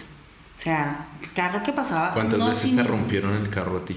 Yo creo que unas 3, 4 veces panorámicos. ¿Quién asumía esos costos? No, nosotros, obviamente nosotros, pero mira, esto de la autopista con 122 era tan grave porque era al carro que pasara Y hubo, y, y, y las Sin autoridades saber si hicieron eran- los de la vista gorda mucho tiempo con esa vaina. Y sin saber hasta si que no por ahí no fue que, hasta que por ahí familias. quería Paola, sí señora, y hasta que una vez, no estoy mal si fue a Pacho Santos A o la hija. a la hija de Pacho Santos que lo encerraron y hijo de madre, la secuestraron en el carro Lo que pasa- y lo amenazaron con Mira, mierda al carro también. Y, si y- ese y- es- y- y es- y ese, perdóname mi querida Paola, y ese es el argumento siempre con los taxistas. A mí me perdonarán, yo tengo demasiadas reservas. Yo me fui a las manos como con tres taxistas en medio de muchas vainas. Me di en la jeta hoy y lo reconozco. Pero era eso, es eso de creer que se pueden imponer con vías de hecho con violencia sobre la gente. Lo pero ¿quién peor. ganó? Lo Se peor desgana- es- En, en- en- en- en pocas veces esa vez llegué de fiesta y el tipo me quería cobrar 500 pesos más. Y yo le dije, es que no es el hecho de que sean 500, es que usted me quiere robar en la cara a mí. Porque es que ahí está el taxímetro, ahí están los recargos. Y me dice, ¿usted era cómo arregla? Porque yo le he contado que era abogado. Y me dijo, abogado como huevón. Y yo le dije, y le boté la plata. Y salí del taxi y me escupió en la nuca. Ah. Sí, sí. Y me volví, Oye, sí, ofende. me convertí, eso- en- eso- me eso convertí en. Saiyajin ahí, No, me convertí en. Saiyajin ahí, que hasta que, uno y nos, demonio. y nos empezamos a golpear, y, y cuando yo veo, yo, pues yo lo alcancé a empujar o a pegarle, él cae frente al lado y empieza a meter la mano debajo de la silla, y yo, hijo, de ahí Claro, confía, va a sacar. Ese y sacó un destornillador. Ah, bueno, no fue una cruceta. Pero-. Pero no, pero. Oh, del, del destornillador. Pero Y allá, estómagos mo- dañados y, y- allá me eh, salió mi papá, es mi, ah, mi, mi papá también le dio en la jeta al taxista, llegó la policía, por ahí le, le- bueno, le, le volví mierda al guardafangos, me tocó pagar y toda la vaina, pero precisamente por eso. Pero entonces, eh, volvamos al punto, quería Pablo. Entonces te rompieron tres veces el carro, las tres veces lo tuviste que pagar. Sí, para Hoy, ¿cómo está esa situación? Mira que los taxistas ya no son los antes porque ahora trabajan con aplicaciones. Mucho taxista es ahora conductor de aplicaciones o mucho conductor de aplicaciones ha vuelto a ser taxista. Entonces ya como que saben el tema. Es más, a veces hay lugares donde usualmente se paran en la noche a tomar tinto y ellos se bajan y dicen, muchachos, ¿cómo está el trabajo? Yo no. No, pues bien, no, nosotros sí está regular o no, nosotros también nos ha ido bien. O sea, ya como que no todos los taxistas tienen esa Pasó de mentalidad pronto un de... pico bien agresivo. Rafa, ¿cómo lo ve? Pues mira, lo que pasa, yo voy a ser abogado del diablo, acá en este sentido, porque hay que entender por qué el taxista llega a ese extremo. Cuando la empresa desvirtúa lo que dice la ley por un artículo que está en la ley, pues literalmente están o montaron mejor un, un esquema de esclavitud. Sí. Entonces, te cobran rodamiento, te cobran pólizas, te cobran tarjeta de operaciones, te cobran una cantidad de cosas que no tendrían por qué hacerlo porque Radiofrecuencia. radiofrecuencia cuando cuando cuando se supone que eso es una herramienta que tiene que brindar la empresa como medio de comunicación entre el usuario, la empresa y el conductor. Pero entonces, como, como la ley colombiana siempre fue hecha bajo el interés de un particular, violando Y en- un principio y en esto- constitucional. y en esto se llama interés del gremio de taxistas. Exactamente. Pongámosle el nombre que tiene que tener. La culpa de que esta situación esté fuera de control en estos momentos no es ni del taxista ni del dueño del taxi, sino de los grupos empresariales. Porque estamos hablando de que ellos con un modelo corrupto al año fabrican 40 mil millones de pesos. Entonces, que llegue un modelo como Uber a decirle a la gente, mire, usted ya no Agarrarle necesita... las pelotas. Sí, Sí, total. hombre, yo ya Yo no... llegué, tuve el monopolio, hacía lo que se me da la gana, me volví dueño de unos cupos que de un momento a otro hizo rico una cantidad de 120 personas. Hay, una- ¿Qué? hay 120 unos millones. dueños de carros que tienen billete, interés. Creo que el mismo Uldarico es dueño de. de- Era- Eh, que en paz descanse porque Sí, ya falleció. el- el Pero hijo. quedó la El hijo. la hija. El hijo. La- Pero, pero entonces aquí lo que hay que entender es que un sistema corrupto funcionó durante más de 50 años Y nadie les dijo. y nadie les dijo nada. Fregaron con el tema de los cupos cuando los cupos no son cupos, sino son una reposición y se supone que son heredables y son un Es espacio. un cupo, Rafa. El cupo es un espacio intangible que da el gobierno, dependiendo, eh, digámoslo así, en donde estoy ubicado yo, a través de la Alcaldía Mayor de Bogotá, que es la entidad que vigila y controla el taxismo Aclaro, Ajá. aquí no es la Superintendencia de Puertos y Transportes, la, la Superintendencia de Puertos y Transportes controla el resto de cosas, entre esos al servicio especial. Pero el taxismo es una responsabilidad del distrito. Local. En este caso, hablándolo particularmente de Bogotá, fue una responsabilidad de los alcaldes controlar y vigilar a los taxistas o a los grupos empresariales. Pero hay que decirlo a calzón quitado. Cuando yo tengo un grupo de 57 mil taxis que si lo multiplicas por 5 pueden ser fácilmente 250 mil conductores que si multiplico por 5 pueden ser fácilmente 500 mil, 600 mil personas. Que votan. Votan. Exactamente. Estamos hablando de un poder electoral. Pero entonces tú me estás diciendo, los grupos empresariales son los culpables de, de estos modelos, pero los taxis, los mismos taxistas los perpetúan a, a través del voto. Claro, el problema es que cuando el problema es que es un círculo vicioso porque cuando tú perteneces a la empresa y no te das cuenta que les, les- le estás entregando absolutamente todo, inclusive tu patrimonio a la empresa y la empresa te va a controlar 100%, pues cuando tú te quieres independizar o te quieres salir de la empresa, la empresa te dice, pues yo lo desvinculo y mire a ver usted cómo hace, porque como usted no es empresa, como lo dice la ley, usted ese carro no lo puede sacar.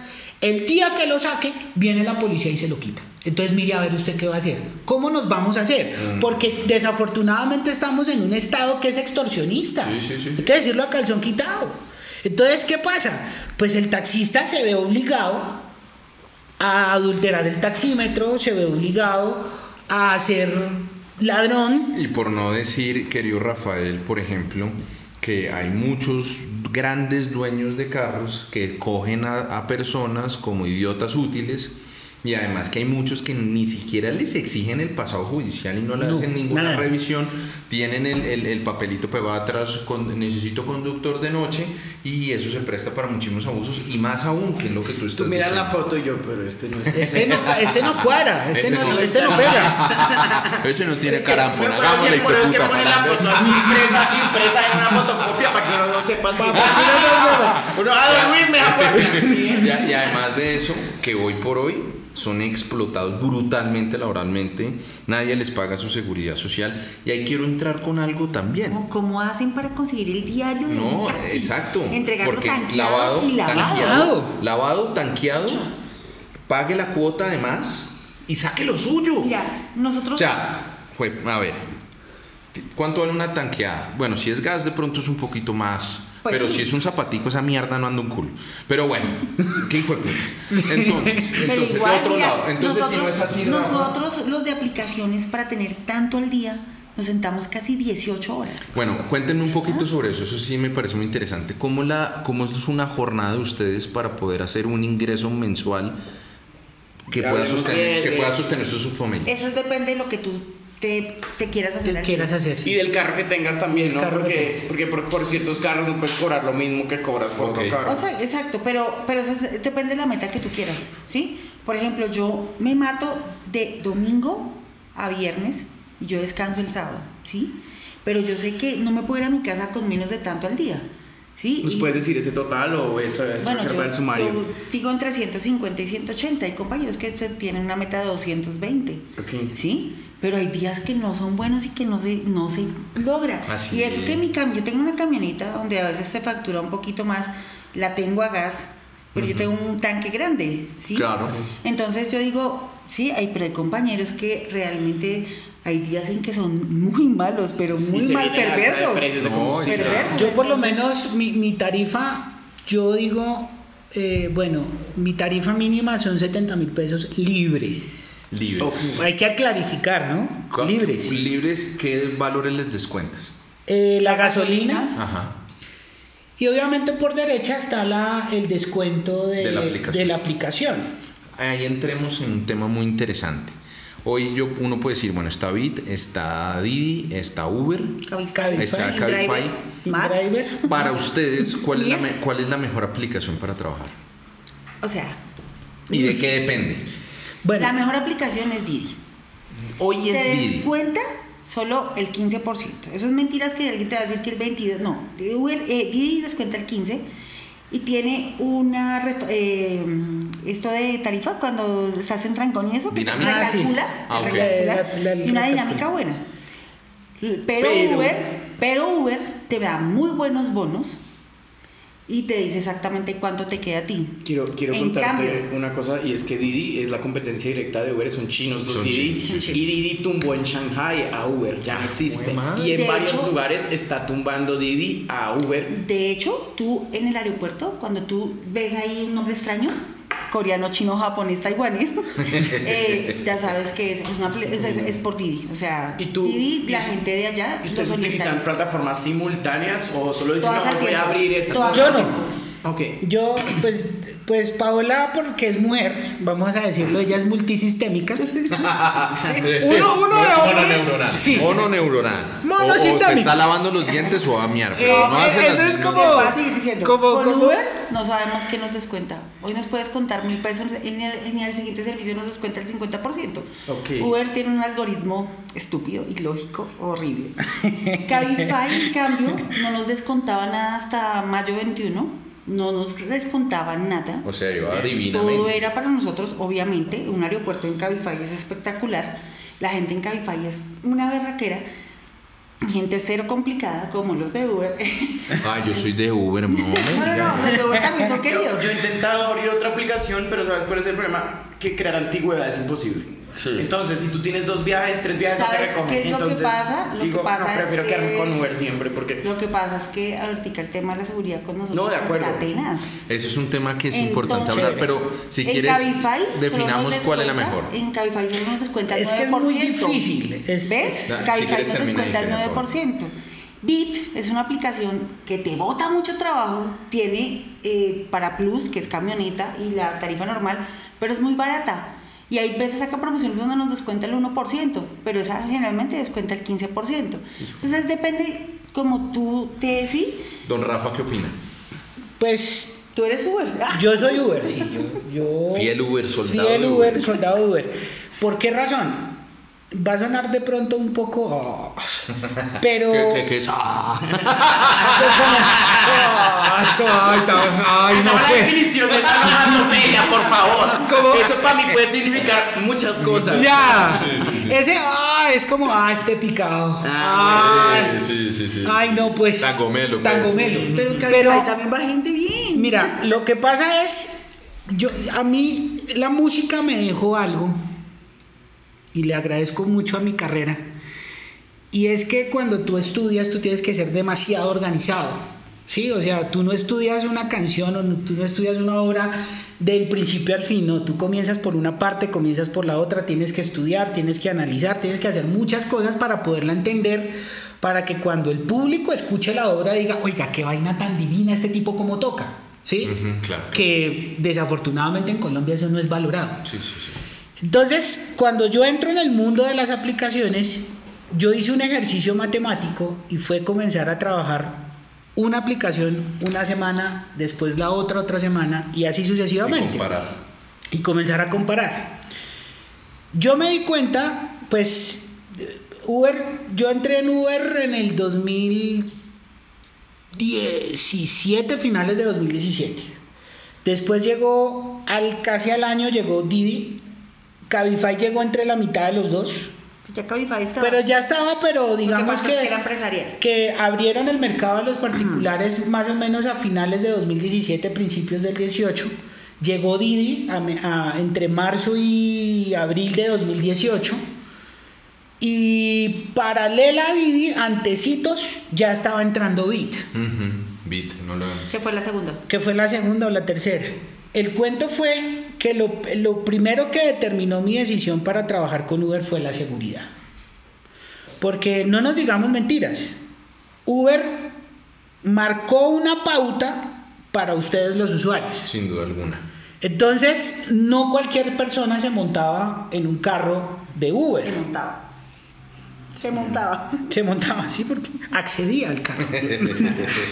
Sí, porque era con tarjeta de crédito o tarjeta de crédito. O sea, no había otra posibilidad. digamos. Después, eh, con Cabify, pues eh, digamos que las personas que lo usaban eran personas de corte corporativo, entonces no tenía una frecuencia chévere de trabajo. Tú podías estar aquí en el norte trabajando perfecto, pero cuando había alguien que tenía que ir al sur, la aplicación completamente se moría. No te iba a pitar, entonces desafortunadamente tenías que apagarla, prender otra para poder seguir trabajando, ubicarte nuevamente, apagar esa aplicación y volver a aprender Cabify. Entonces yo dije, no, esto acá no me está funcionando. Cuando llega Bit, lo que dice Paola, comenzó un boom, además de que comenzaron con un esquema muy económico para el usuario, pero eso le abrió el espectro a muchas personas no deseables. Claro que sí. Y desafortunadamente, para mi opinión personal, si estoy hiriendo susceptibilidades, me perdonarán, pero estoy amparado en la Constitución Política de Colombia. Derecho a la libre expresión. Resulta, acontece y pasa que Bit pone ese programa y al ver las otras aplicaciones que Bit se está jalando a los usuarios, pues ellos adoptan la misma costumbre. Vamos a abrir el efectivo y vamos a bajar tarifas. Y ahí comienza el problema con nosotros. Después llega Didi. Pero Didi ya viene haciendo un estudio previo de las cosas y Didi llega con ese modelo calcado. Y comienza esa guerra de precios entre las aplicaciones. Sin darse cuenta ellos que le estaban abriendo la caja a un monstruo que es la inseguridad. Sí, sí. sí. Tanto así que en el 2018 desafortunadamente Pero, nosotros... ah, ahí lo voy a interrumpir, querido Rafa. Señor. Entonces el tema de seguridad está complejo. Sí, hoy. Y en siempre. cualquier aplicación, o Y en sea, cualquiera. no No hay garantía, ustedes no tienen garantía de seguridad ninguna. No, no, hoy. Sí, la Virgen del Carmen o una pistola abajo de la. Sí, una traumática. Si no, no la quitan y lo repiten. Lo toca es que la, la eches en una. Entonces, en el 2018, el tema de seguridad se pone tan cruel que nosotros sufrimos cuatro homicidios.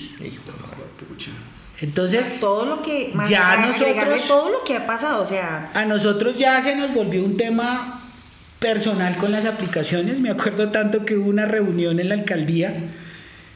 eh, llegamos varios líderes y no sabíamos que el que estaba organizando la reunión también había citado a las aplicaciones. Cuando llegamos y vemos a esa poco de gente sentada, pues se volvió una guerra campal, pues porque, pues literalmente nos estaban matando. Los viernes, los sábados, los domingos era todos los días, o sea, todos esos fines de semana era escuchar, compañeros me acabaron de robar el carro, compañeros me pegaron un tiro, compañeros me apuñalearon, compañeros me Todavía. cortaron, me- eh, compañeros eh, me rompieron el carro, no me dejé robar, pero me rompieron el carro, no me sirve, o aparecía el carro a los dos días completamente desvalijado. Bueno, una cantidad de problemas y las aplicaciones desafortunadamente como que decían, ay, oh, qué problema, oh. De hecho, la única, la única que responde por la- el robo de carros, Cabify. Ok. Ok. Sí. Nico. Yo quisiera decirte una cosa y no quiero ser abogado del diablo, pero cuando entras a trabajar dentro de una plataforma que, que digamos, no tiene como el, el sistema que, que eran los taxis, ya es una empresa privada completamente que no está regulada de una u otra forma, pues realmente ellos no pueden hacer nada más, ¿me entiendes? O sea, Mira, el- el- el- lo, lo que pasa es lo siguiente. es, es duro, es duro, es duro de aceptarlo, pero hasta que no haya una regulación y una, y una, una Pero- forma de, de que el gobierno in- intervenga, estas empresas, estas empresas ni siquiera existen ya en Colombia, ¿dónde está Uber? ¿Uber no tiene oficinas o ya tiene Sí. otra vez? No, Sí, sí, sí, sí, tiene oficinas. Tiene, aquí tiene dos, de dos cuartos, eh, porque Nico. es una el- en la aplicación que puedes cargar 134 tu en el celular. centro Sí. comercial. ¿Qué Yo- pueden hacer ustedes? Unirse y no tomar esas carreras de bajos. Mira, Mira, lo que pasa es lo siguiente. Espérate, querido Rafa. Ah, bueno, forma sí, de perdón, protesta, perdón. ¿no? Sí, mira, de hecho, las aplicaciones, por ejemplo, Didi ha sido muy receptivo con nosotros ahorita. Ok. Otras están un poco lejanos, pero ¿qué hicimos? Hablamos con Didi y le dijimos, venga, estas zonas no son seguras. Entonces, cuando te llega el servicio de O Didi sea, ustedes para lograron esas, identificar en qué zonas. Sí. Sí, ¿Cuáles son Para- las zonas más peligrosas para ustedes? unir, Suacha, unir que es calle 80 abajo de Villas de Granada. Todo Ajá. empieza en Villas de Granada hacia abajo. Pues en Ah, hacia Lisboa. la 26 hacia el aeropuerto. No, Lisboa. así hacia el fondo. Hacia el aeropuerto, o sea, Lisboa, más o menos por del el aeropuerto de la 26 para abajo. Lisboa, Lisboa, calle 80. Ah, Lisboa, eh, sí, arriba por Bolivia, hay que. Bolivia, por Bolivia, Lisboa queda Pero mira que eso de Bolivia, el Cortijo y la ciudad de la Constitución no, es tan peligroso, es pasando No, la 80 ciudades como bien. hacia el sur, ¿sí? Como por ahí por el unicentro. Hacia el occidente. Como- Todo lo que está colindando con el puente de Guadua. Ok, sí, el puente de Guagua que Porque ya es que saliendo ahí para... en la 80 hay una con división, todo, ¿no? el, con todo el, el, el humedal. De la 80 al norte es localidad de Suba. y de la 80 al Al sur, sur. es localidad de Sí, Engativá. y ahí das la vuelta por el Entonces. Lisboa es localidad de Suba. Laches, Entonces, todo lo que es Dorado. Lisboa, las Mercedes, Bilbao, Ok. eh, Berlín. Lijacá. Compart- Lijacá es 20 de julio. 20 de julio de Suba, San Cristóbal, compartir creo. Y que, y que la, la campiña por ahí. Bueno, también. la compañía. Pero No. ahí, entra, ahí entramos a unas características de las mismas aplicaciones y es Por que eso- algunas les muestran Te cuento, todas ahorita están mostrando, bueno, Uber no es específica para dónde se van, no, más o menos dice es como El tiempo. la localidad. Ah. La UPZ. Pero por Ah, ejemplo, ya- ya los botan un pero precio. por ejemplo Didi es la más exacta en recogida y dejada, ¿sí? Entonces, ¿qué hizo Didi? Entonces, si vamos para esos sectores, dice pilas, eso es alerta con de, de llegada o alerta de recogida, te sale una franja naranja, ¿sí? Entonces uno ya sabe, pilas, no cojo ese servicio. ¿Qué hicimos nosotros eh, a los que nos dicen líderes o administradores de grupos? Porque todos estamos organizados en grupos y en redes. ¿Qué hacemos? WhatsApp. Eh, no, WhatsApp, por el sello. sello. Ah, bueno, por el sello. Hello Track. ¿Qué les decimos? ¿Qué Y les ahorita que termines, si nos puedes contar, digamos, para los muchachos que manejan Uber, tú me dijiste que te trajo un muchacho que manejaba Uber que no tenía ni idea, Sí, que no está en un damos grupo. los contactos. ¿Cómo se pueden unir a estos grupos? ¿Y ustedes cómo depuran estos grupos para que no se les infiltren, digamos? No, no, eh, no. Generalmente la mayoría son gente recomendada, la mayoría se estudia, la mayoría se le mira. Nosotros también tenemos nuestros contactos. y miramos antecedentes y todo el rollo. Eso está muy bien. Entonces. Que no le ¿qué- pase lo de los taxistas que nunca depuraron su propio grano. No, entonces, ¿qué hacemos nosotros? Nosotros, si tú eres nuevo, ven, te vamos a decir, tú a estos lugares no vas. Ok. ¿Listo? Allá no te metes, allá pilas, si vas a ir al aeropuerto, pilas a dónde vas a dejar, pides el reporte del aeropuerto, pides el reporte. Yo generalmente a mi chico les digo, al terminal no tienen nada que ir. Ah, o sea, al terminal 26. no vayan, o sea, al terminal, Sí, el ¿a qué se va? Ok. Don ¿Qué tan clasista es esto? Quisiera saber. Ah. Solo quisiera. Esto tiene que ser clasista de alguna forma. Eh, sí. O te tenemos que Lastimosamente. dejar muy cerquita. venga, Ra- yo, hay algo ahí bien particular. Bueno, se calentó la vaina y todo. Rafa, ¿alguna experiencia que usted le haya pasado así difícil en su seguridad con un, con un usuario? A mí me han pasado Y, y de pronto algo chistoso también. Sí, me han pasado tres, a, a mí me han pasado personalmente cuatro chascos. La más, la más pesada, cuéntela, hermano. La más pesada, estaba yo por los lados de Engativá Pueblo. Me sale un servicio en Cedritos. Pase de Erizuela. Eh, Cerditos. Eso, eso tiene que ser, eso tiene que ser xenofóbico. Eso no hay forma de que no sea xenofóbico. No me ve la pela. Eh, se sube una señora y una chica. Eh, la chica pone una dirección por los lados de Metrópolis. Ujú. Ok. Me Será acuerdo. primero Metrópolis, después Primero. No, no, no. primero que iba para iba, y iba para para Metrópolis Ah, y, en el, y en el trayecto llaman La a la señora y le dicen, ya no estamos ahí, estamos en la casa de la abuela. Y resulta que la abuela vivía en Negativa Pueblo. Ok. Allá no se va. Eh, entonces eh, la chica me dice, ay, voy a cambiar el destino. Le dije, pues sí, no hay problema, no hay ningún Y inconveniente. tú le dijiste, pero qué poderes mágicos tienes para que puedas cambiar el destino. el mío o el de todos. Ah, sí. Mija, ayúdame. Bórreme de data crédito, por favor. Ya que está cambiando destinos, Los, bórreme, co- y los comparentos. bórreme los Bórreme. compañeros. Yo, yo quiero pagar, pero bórreme. Voy a cambiar el destino. bueno, Bolívar, ¿eh? Una visionaria, pues, La- pro mujer de la de patria, pues, pu- La chica pues hace el, son el los poderes de las mujeres. Sí. La chica hace el cambio y cuando yo veo la dirección yo digo, miércoles, vamos bien adentro. Bueno, hagámosle. Yo llego, en esa época Uber no estaba tan, tan bien estructurado en temas, No de, decía para en- dónde en- iba. en tema- en temas de seguridad. No, en esa época ya decía. ¿Y Pero no estaba tan bien la estructurado. de viajes que tenía la persona o antes no? Mostraba la calificación. Ok, sí. Y eso, de eso en Uber es una crítica que yo le hago prácticamente a todas las aplicaciones. Y es que yo no le estoy pidiendo nada que esté por fuera de la ley. Ok. Así como ustedes tienen derecho a ver mi cara, ver mi carro, ver la placa de del acuerdo, carro, estoy de acuerdo con eso. yo también tengo derecho a ver tu cara y a ver tu nombre que aparece en la cédula. Yo no necesito que me muestren la cédula, ni dónde vives, ni con quién. No, tu cara. Ni soy el más rico de todos. Sí, no, así son los nombres. No, y además que el esquema de negocio es yo estoy conectando a alguien que tiene un carro y a un usuario. Punto final. Entonces, pero desafortunadamente las aplicaciones, y en esto pues voy a embalarla, que hijo de madres, Ándele, hermano.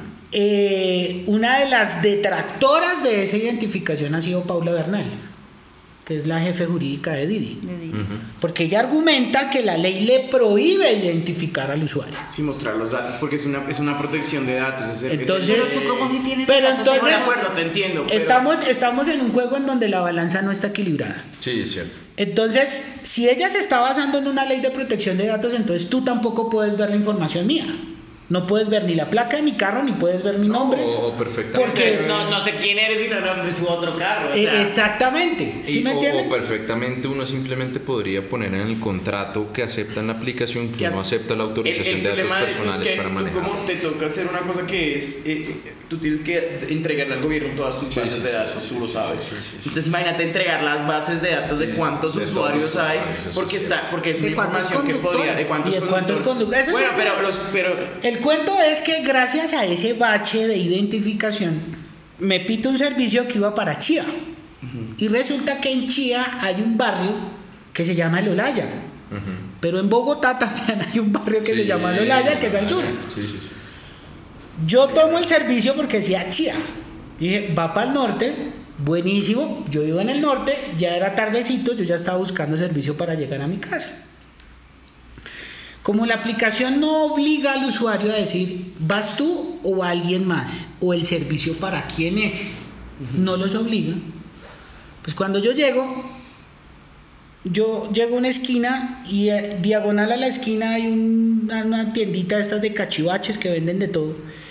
Y sale un tipo con el celular, me muestra el celular y me saluda. Y ahí dijo, ah, ese es el usuario. Entonces yo dije, ese es, yo parqueo el carro, pero yo, no, yo, yo tengo la costumbre de no levantar el seguro sino hasta que el usuario está en la puerta. Y todo el tiempo estoy mirando espejos pues para ver si no viene nadie por ahí a hacer maldades. Cuando yo veo que el tipo se acerca y me saluda, me dio algo, un instinto, algo, me dice, no abra la puerta y yo lo que hago es bajar el vidrio. El tipo me dice, ¿qué hubo? Rafael, sí señor. Alejandro, sí señor. Espéreme dos segundos. ¿Ok? El man sale otra vez y sale con un tipo y el tipo viene en una pea absurda, Monstruoso. pero horrible. El tipo llega... te dañó el guardafango, ¿sabes? No. Casi me daña el, el guardafango de derecho. El cuento es que el tipo abre la puerta del copiloto, el borracho se monta, el man se va para la parte trasera del carro, abre la puerta. Cuando yo veo que abre la puerta, yo digo, ah, bueno, el tipo viene conmigo. El tipo cierra la puerta y me dice, papi, llévelo. Y cualquier cosa, yo le pago. Y ya el tipo estaba montado en el carro, entonces ya no podía decir, no, no, no, no, no, ¿cómo así? ¿Ese man quién es o qué? No, no, no, llévelo, llévelo, todo bien, llévelo. ¿Ok? Cuando el tipo se sienta en el carro, queda dormido. Joder. Yo digo, bueno, listo, vámonos. Yo deslizo, inicio el viaje, me aparece Chía, Cundinamarca, barrio Laya, calle tal, carrera tal, ta, ta, ta. Y yo inicio el viaje. Y la aplicación, en este caso Waze, que es el GPS, me manda a coger la 80. Cuando yo estoy llegando al 80, Por faca. algo me dice, parce, pregúntele para dónde va. Por cota. Porque esta vaina no va para allá. No, no, no, ni por el punto. Yo comienzo a, a tocarle la pierna, a despertarla. Y el tipo se levanta como asustado, como que comienza a mirar yo dónde estoy. Entonces yo le digo, vecino, vamos para el Olaya, pero para Chía. ¿Cuál Chía? ¿Cuál Chía? Yo es para Olaya, allá al lado de la clínica Olaya, ¿cómo así son? ¿Por ¿Dónde me lleva? Ay, yo... Es que, ¿para dónde te llevo? Ya te estoy trayendo. Pero si ya vamos para allá. Pero si ya te estoy devolviendo de allá, ¿no? Como, La pasamos rico. Es que sí, ¿no? sí. Pero si la ¿No acuerdas? Así como que te quedas dormido en el, en el bus y Sí. te amaneces Pues resulta- ¿para dónde me llevo? Ya te estoy volviendo. Pues resulta que el tipo era maestro de obra y la maleta que llevaba tenía un poco de herramienta. Hijo de pucha. En un momento determinado, el tipo saca un mazo Hijo. y comienza a mirarme rayado. Yo le dije, no, hermano, el problema es que pusieron chía, pero tranquilo, yo ya lo llevo. Y yo comienzo a llamar al usuario y el usuario no me contesta. ¿Qué hago yo? Pues yo, yo mando la alerta al grupo y les digo, muchachos, no dije O sea, cuando mi Uber Editemos diga eso, por favor. miedo, Si dices es porque estamos en posible robo. Ok. R- Posible robo. ok. o algo, una situación de peligro. Ok, mejor dicho, si vas a robar un Uber, ya sabes que sí. Ya- que es que no se va de aquí. Eso no se debió haber dicho. Ahí, ahí, ahí, Vamos a ahí, poner un pito. ahí, vinieron. Vamos a poner, vamos a editar esta barba que nos sale. El cuento es que yo mando la alerta, me reaccionan dos compañeros y comienzan a decirme, Rafa, ¿por dónde va? Entonces trato de tranquilizar al man. El man como que se da cuenta que ya voy enrutado, guarda el mazo y comienza a hablarme que es de Antioquia, que es de un pueblo, que él fue paramilitar y Ah, que pues, él, puta. él- él hizo y que él ya estaba bien, pero que estaba mamado y que quería matar gente porque es que eso es lo que daba plata. Y yo, uff. Y- Y tú ahí, pero hombre, justicia y paz. Sí, la En un verdad. momento- Justicia y paz. Verdad, justicia y Verdad, justicia y reconciliación. reconciliación, verdad. En un momento cuando yo volteo a mirar al tipo, el man va privado. Comienzan a hablarme, entonces yo comienzo a susurrarme, comienzo a pegar el micrófono en manos libres lo más que puedo y comienzo a decir, carrera 30 al sur, calle 45. Un paraco, hijo de puta. Paraco. Bueno, el cuento es que Uribito es el código. Sí. ¿ah? me interceptan los dos amigos, Miguel y John, que donde estén pues les mando un saludo. Bueno, ¿Qué, les, Miguel. qué les pasó? ¿Subieron al maná? No, sino que pues cada uno toma rumbos diferentes en Ah, un bueno. momento de la vida. A John le salió un trabajo y creo que Miguel tuvo una bendición. Y pues el man dijo, ya no voy a hacer más Uber, pero muchas gracias muchachos y se salieron. Y pues chévere, bacano, que la gente progrese y que hagan cosas diferentes. El cuento es que ellos a mí me interceptan en la Texaco de la 30 con 45. Sí. Y ahí es cuando entre ellos dos, muy respetuosamente, no hubo vi- violencia, gracias a Dios, no hubo necesidad de llegar a ese extremo. Nosotros le dijimos, hermano, el carro se varó. Eh, yo tenía en ese momento un Chevrolet Sail. Uh -huh. Entonces, cuando tú lo apagas completamente, pues el carro hay que meterle el código para sí, que sí, prenda. Sí, Entonces el tipo me, pero ¿qué pasó, ñerito? ¿Qué pasó con el carro? No, no me prende. Cha, cha, cha, cha, cha, cha, cha, cha, No, no me prende. Mira, nos dejó tirados. Entonces, no te preocupes, no te cobro el servicio, tranquilo. Taxi. lo montamos en el carro y el taxista se lo llevó. Ok. Hasta ahí fue la historia, pero fue uno de los sustos más fuertes. No, claro, con un mazazo, Pero un le- paraco con un mazo en la mesa, güey. Les hago una pregunta, ¿creen que una de las razones por la que los taxis dicen allá no lo llevo? Bueno, solamente vamos a hablar de la conveniencia, pero también vamos a hablar, digamos, de la seguridad, ¿no? Es algo de lo que muchos nos quejamos, pero aún así, o sea, creen que es, o sea, ya ahorita con las aplicaciones hay mucha variedad y puedes elegir y realmente alguien termina tomando tu servicio. Pero, pero creo que también sea una de las razones por las cuales los taxis dicen por allá no lo llevo. Sí. Sí, Sí, claro, que lo que- claro. que- Mira, una de las responsabilidades, una de las responsabilidades de las empresas era identificar a los usuarios. Sin duda alguna. Pero como, como cambiaron su razón social por conveniencia, Ajá. pues dejaron a los taxistas a su a su A su merced a su a. Y papi, hágale. A nosotros literalmente nos pasó lo mismo con las aplicaciones. Ok, o sea, es como Entonces- o sea, es cíclico este sistema Claro, de transporte y las, claro. las empresas que los manejan Claro. teniendo comportamientos Mira, similares a la yo, yo, yo la verdad no entiendo porque todo esto se trata del servicio. La ecuación acá es tener un buen servicio. Pero si tú como conductor no sabes a quién vas a llevar o a quién vas a recoger, pues tú a no puedes a prestar un buen servicio. Total, total, de acuerdo. Entonces yo me he topado con historias de usuarios que esperan hasta una hora por un servicio. Entonces a mí me toca ser abogado del diablo en ese caso y decirle, loca, loco, El problema es que vives en una zona muy fea. Ok. ¿Para dónde vas? Cambiate. Entonces, Andate entonces tiene- tienes que entender de que, de que no todos vamos a venir acá, pues porque hay un problema de seguridad en tu zona. Hay un hay precedente, claro. Que yo, yo ahí voy a meter. Quiero que me cuentes tú la, una experiencia así que te haya marcado de tu ejercicio, querida Paola. Una. Apenas acaben, si nos cuentan también si tienen ustedes, por ejemplo, clientes por fuera de las aplicaciones. ¿Y qué, Sí, qué opinan sí. de eso? Eso sí lo Ok. tengo. Uy, resulta que me acuerdo tanto que era para la el- para las elecciones de Iván Duque. Yo recogí un servicio como la 167 en San Cipriano. Servicio por tarjeta. En ese tiempo era Uber mm, Black. Black. Black, sí. súper bien. Llegué, adelante mío me acuerdo tanto que arrancó el taxi. Y cuando se subieron los tipos, ¿no? unas maletas, entonces yo les abrí el baúl, no sé qué, pues era black, entonces tocaba abrir el baúl, no sé qué.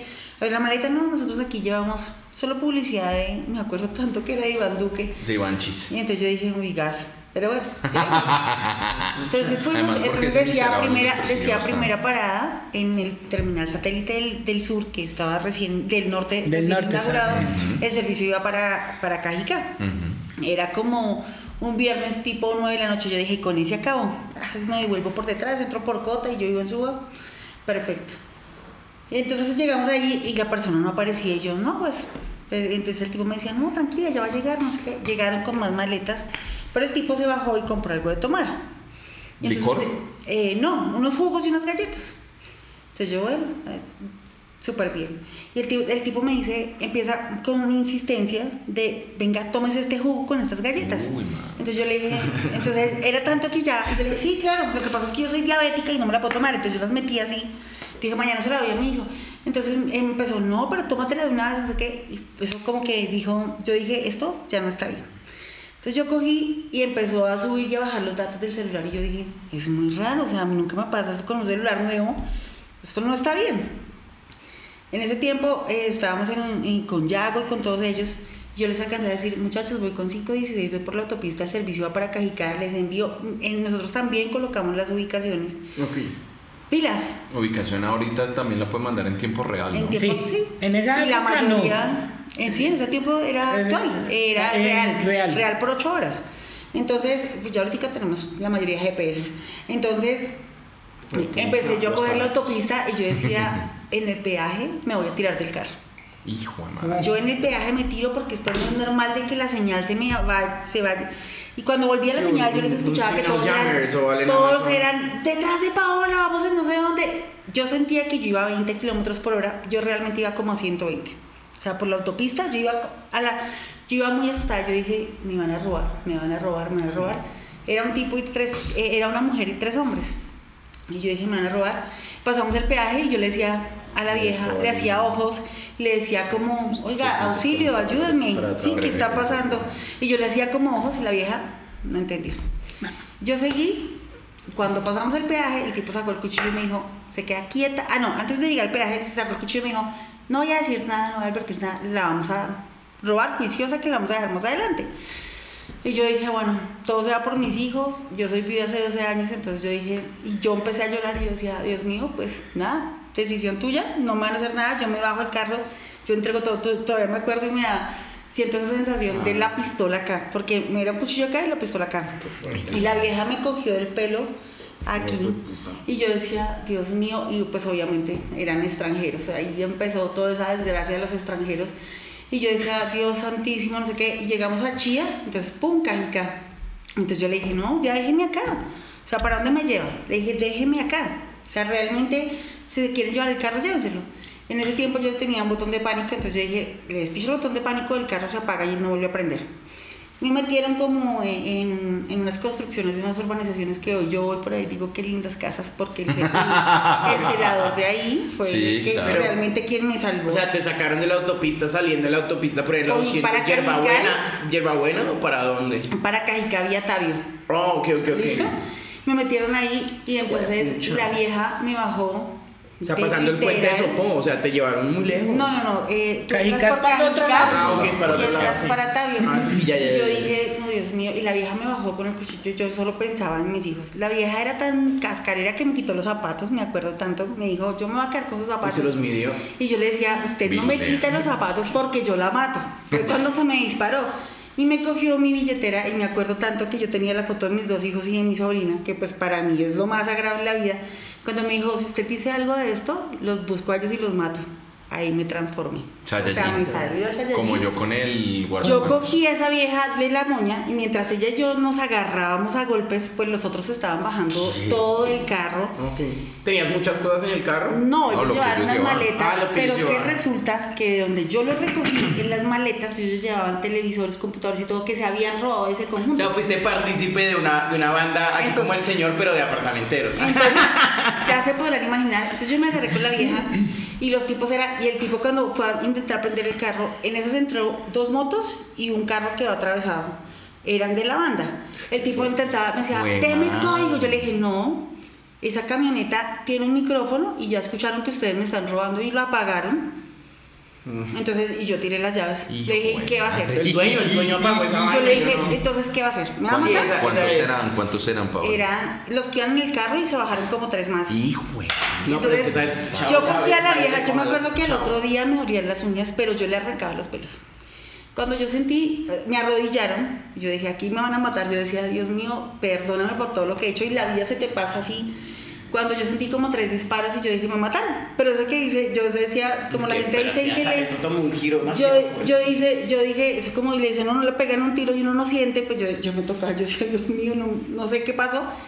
Fueron los heladores de esas obras que ya, está, ya habían pasado muchas veces lo mismo. Claro, ya, ya los llevan los carros y claro, horas negras para meter a la gente allá en Entonces el, el- el- viejito empezó a decir, déjela, déjela, déjela, llévese todo.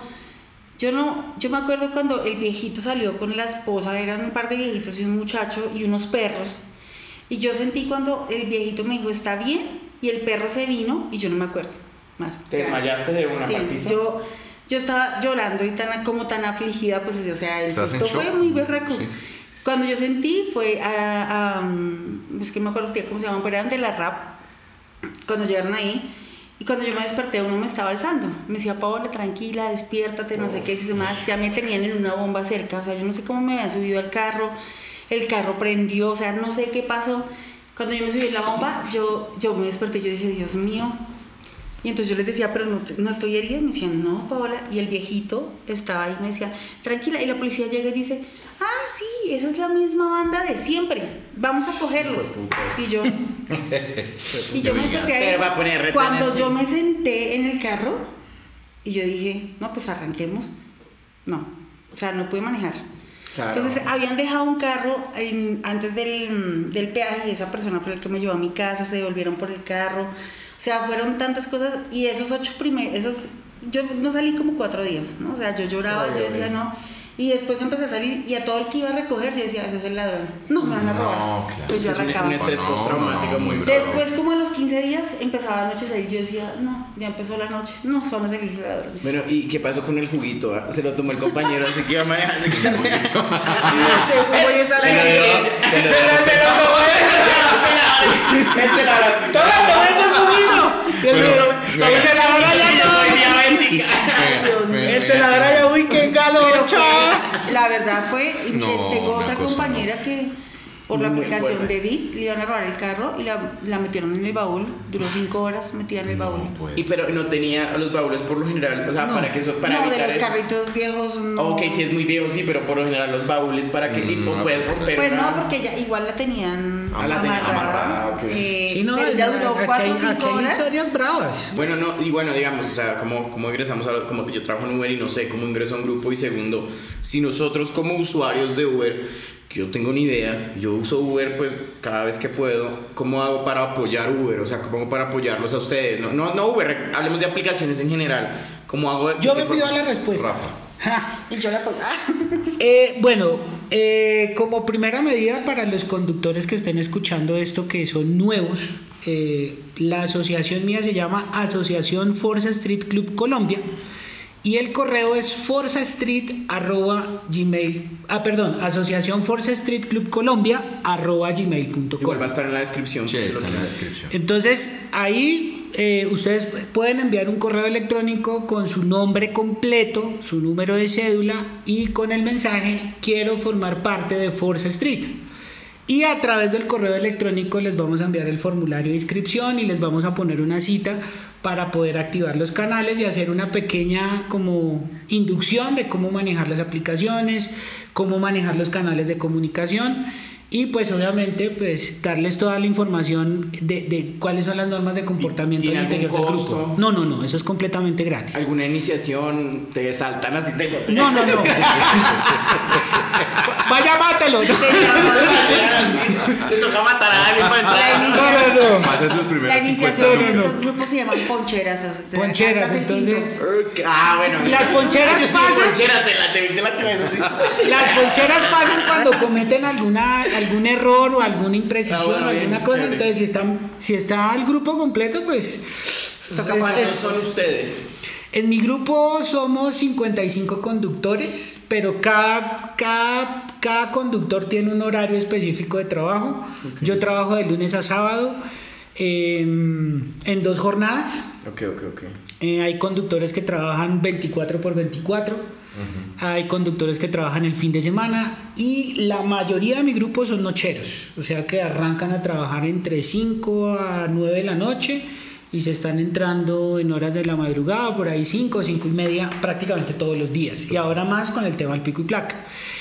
Eh, con respecto a la segunda pregunta, ¿qué deben hacer los usuarios para mejorar el servicio? Bueno, lo primero, por favor, identifíquense. Ok.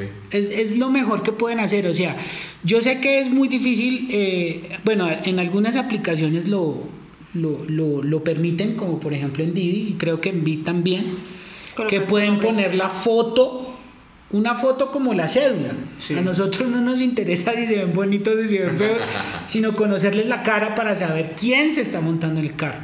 Y que por favor coloquen el nombre. Si quieren colocar el nombre del apellido, pues sería magnífico. Sería lo ideal. Pero pues hombre, pues si quieren colocar el nombre o los dos nombres de que aparecen en su documento, pues colóquenlo, no, hay ningún problema. ponga yo la foto no me recogen. No, pero es que Tenemos gente que ¿quién vas a recoger? Al más rico. ¿Quién vas a recoger? La más mamacita. No, no te no, me estás odiando, no, eso, ya- eso tiene que Mira. ser un chiste, esto no puede ser. A mí me salió un servicio de un chico venezolano, muy bella persona. eh, pues iba de trasteo, iba para unir, me acuerdo tanto. Pero pues Uber no decía unir, sino decía Gran Granada. Entonces yo dije, ah, qué hijo de madre, cojámoslo.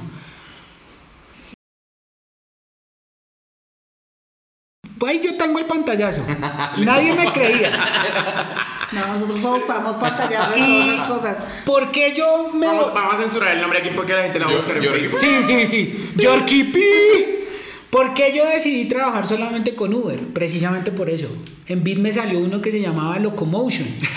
Y hubo un asesino que se llamaba Chiqui Locomotion que mató a la novia. Entonces yo dije, no, bailas. llama El asesino de Lo- Facebook en, en- salió en séptimo día. Lo siento en el el- alma, cancelado. Chiqui Locomotion. Una, a una amiga mía del grupo le bloquearon la cuenta en Didi porque una usuaria se llamaba Didi. Y pues Didi pretendía que recogieran a Didi en una calle en Kennedy a las 8 de la noche con, con cuatro personas en una esquina. No. Es que era Di- Di- Diana. Sí. Segundo, que especifiquen si el servicio es para ustedes o para otra persona. Ok. En el caso de Uber, cuando ustedes entran a la aplicación, arriba hay una foto de ustedes y al lado dice para mí y una flechita hacia abajo. Ustedes perfectamente pueden dar la flechita y pueden colocar el contacto que va a viajar en el carro. Ahora, si les da pereza, pueden escribir un mensaje. Hola, va para mi hermano, para mi prima. Loco, este, vas a sí. recoger a mi hermano, A mi mi hermano mamá. se llama fulano y tal. Súper bien. Gracias. Cualquier cosa te puedes comunicar a este número telefónico. Ok, perfecto. En los servicios que van para el terminal o para el aeropuerto, pues nos tienen que tener paciencia porque entenderán de que si nos inmovilizan el carro son dos millones de pesos que vamos a perder. A pesar de que la aplicación nos ayude, pues son 5, 6, 7, 10 días Hijo que pueden durar inmovilizados los carros, dependiendo cuándo pase.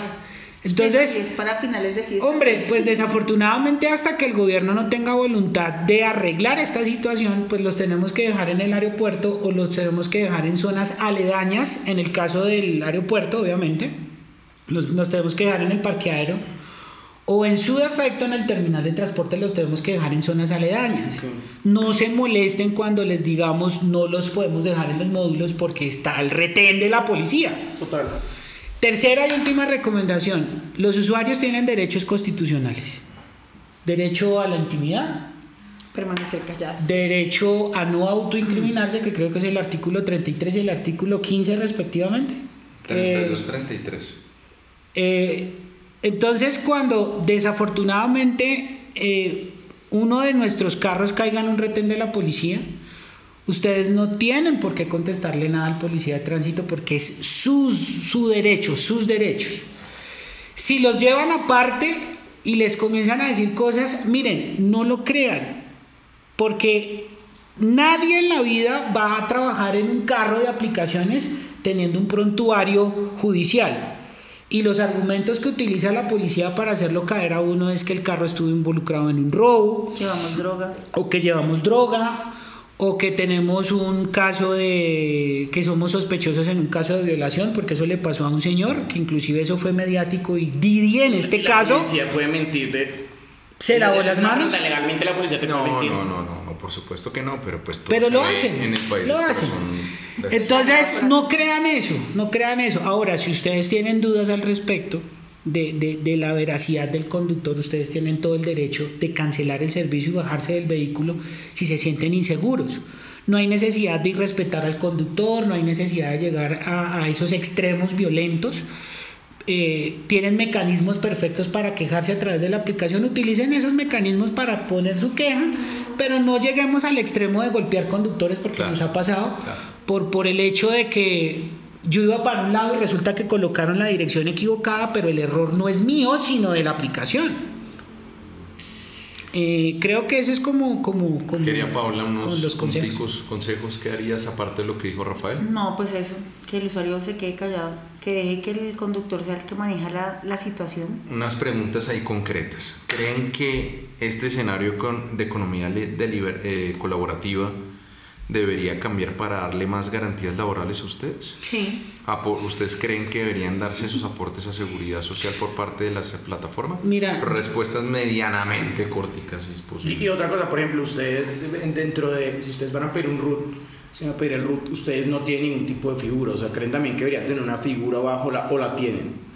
Pues yo, yo voy a ser muy, muy puntual en eso. Hasta que el gobierno no tome medidas al respecto, serias, eh, con respecto a, a temas laborales, no podemos opinar al respecto. ¿Por qué razón?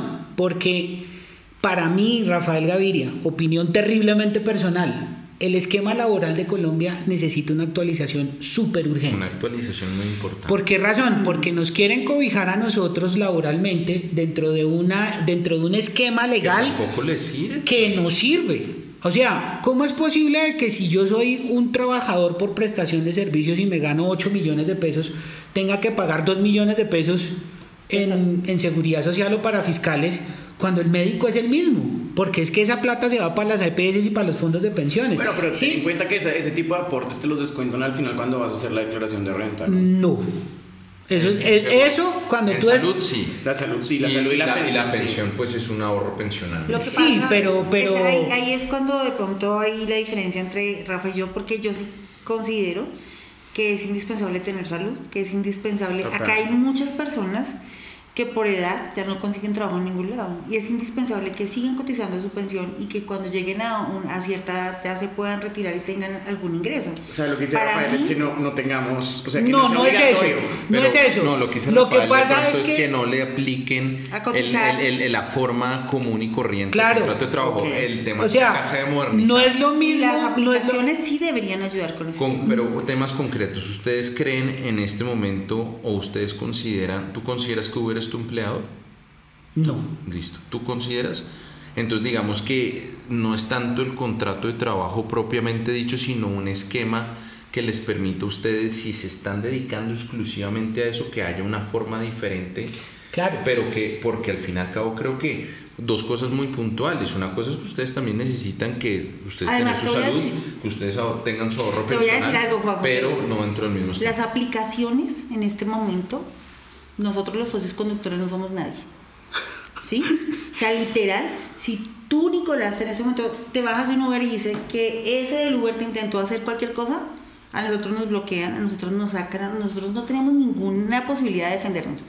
Entonces, nosotros es como socios conductores, socios conductores no, como conductores porque socios Sí. nunca nos han tratado, nosotros con las aplicaciones tenemos más para perder que para ganar. Ok.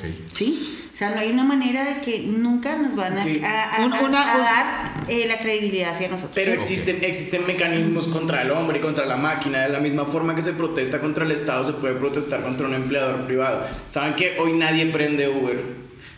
Es, una, es un ejemplo. si todos lo hiciéramos, Nicolás, Claro, es- sería pero, claro, pero eso es parte de la organización que tienen que tener. Así como se organizaron todos los carros para ir a la 26 porque pasó este accidente, de la misma forma hay que protestar contra el hombre. O sea, Eso lo estamos logrando muy poco chévere. a poco, pero Nico, sí. hay mucha gente que al ver que, los- al ver que, el, al ver que el 80% de conductores se desconecta, pues imagínense cómo se colocan las aplicaciones. total. Las aplicaciones Pa- van a estar Pau en Rafa, dinámica. para poder culminar, un mensaje que te gustaría mandarle al gobierno entrante. Concreto, Rafa. Lo primero, que tienen que hacer un trabajo concienzudo con el tema laboral. Eso tiene que cambiarse. Eh, yo participé en un debate en la Comisión Séptima que estaban hablando acerca de la, de la protección social de los chicos de Rappi y lastimosamente el discurso se rapidizó. Ok. Simplemente Y- y- a mensajeros. 100%. Y resulta, acontece y pasa que nos quisieron meter en esa colada, a lo cual yo protesté. Y una de las ponentes de ese proyecto fue María José Pizarro, que le dio muy duro a las aplicaciones. Pero no tienen el conocimiento real de las aplicaciones, sino eso es el cuento de oídas. Es que mire que la aplicación hace y la aplicación no hace. No. Tienen que hacer un trabajo concienzudo. Estudiarlo. Estudiarlo porque. Ustedes tienen un, una- un leverage, si ustedes tienen una cosa muy importante, es que ustedes tienen un carro. ¿sí? Cuando Rappi, es, Rappi lo puede repartir hasta a pie. En cambio que ustedes tienen algo y es que si ustedes, ustedes como al tener esta propiedad privada, esté bien, este, este servicio no lo puede, no lo puede prestar nadie más que no tenga este tipo de, este tipo de, de- este, este Entonces, beneficio. uno de los discursos que tiene el gobierno es que las aplicaciones precarizaron el- el- el- el- la vida humana y ¿Cierto eso es completamente falso, o para mí es completamente falso. Ok. Porque a mí la aplicación no me dice cuándo tengo que trabajar ni en dónde tengo que trabajar, eso lo hago yo. Clarísimo. Entonces, la persona que diga que lo están precarizando, pues papi, primero mírese en un espejo. Y segundo, mire al Estado colombiano. Porque el Estado colombiano le está diciendo a usted, usted es independiente y me tiene que pagar 380 mil pesos mensuales. O dos millones. Y de malas, si los consigue o no los consigue, me tienes que pagar para que yo te dé salud. ¡Ey! No, espérate No, un no, y que- momentico. Y, no solamente para que tú me des salud, si tú no tienes tu pago de, de salud y pensión de ese mes, no te pagan. No te pago. Porque es que puede ser una empresa privada, puede ser lo que sea. Si tú no tienes el pago de los 2 millones, de los 300 mil pesos, yo no te Entonces- pago, no, te puedo pagar porque no, te, no has pagado salud y pensión. José, cuando a mí me llega una aplicación y me dice, a mí no me importa si tú cotizas o no cotizas, yo te pago tu trabajo. Yo te digo, bien, Sí. bacano.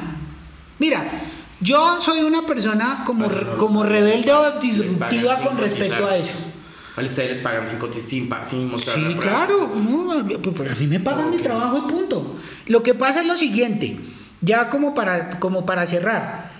Si yo, yo, ¿por qué soy disruptivo del sistema? Mi esposa trabaja, ella es empleada y ella a mí me, me, me afilió como beneficiario. Sí. Entonces la pregunta del millón es, ¿por qué el Estado me obliga a mí a ser cotizante cuando yo ya estoy, ya tengo una Porque cobertura? estás, porque estás trabajando. ah, ok. Porque estás generando una actividad. Ah, ok.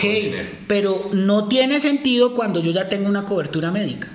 Pero- Paga las tu otras cosas. Es bajo Sí, que eres desempleado. Pero Rafa, pero ahí hay un que eres tema, y dependiente es de tu que en la medida en la que Si una esposo persona genera ingresos No, pues es diferente porque Pa- yo tomo pa- la Paula- decisión. Paula y Rafa, no, pero no, miren, prácticamente es que el esquema de seguridad social se basa en solidaridad y son las personas que generan algún tipo de ingreso tienen que aportar para los que no pueden hacerlo.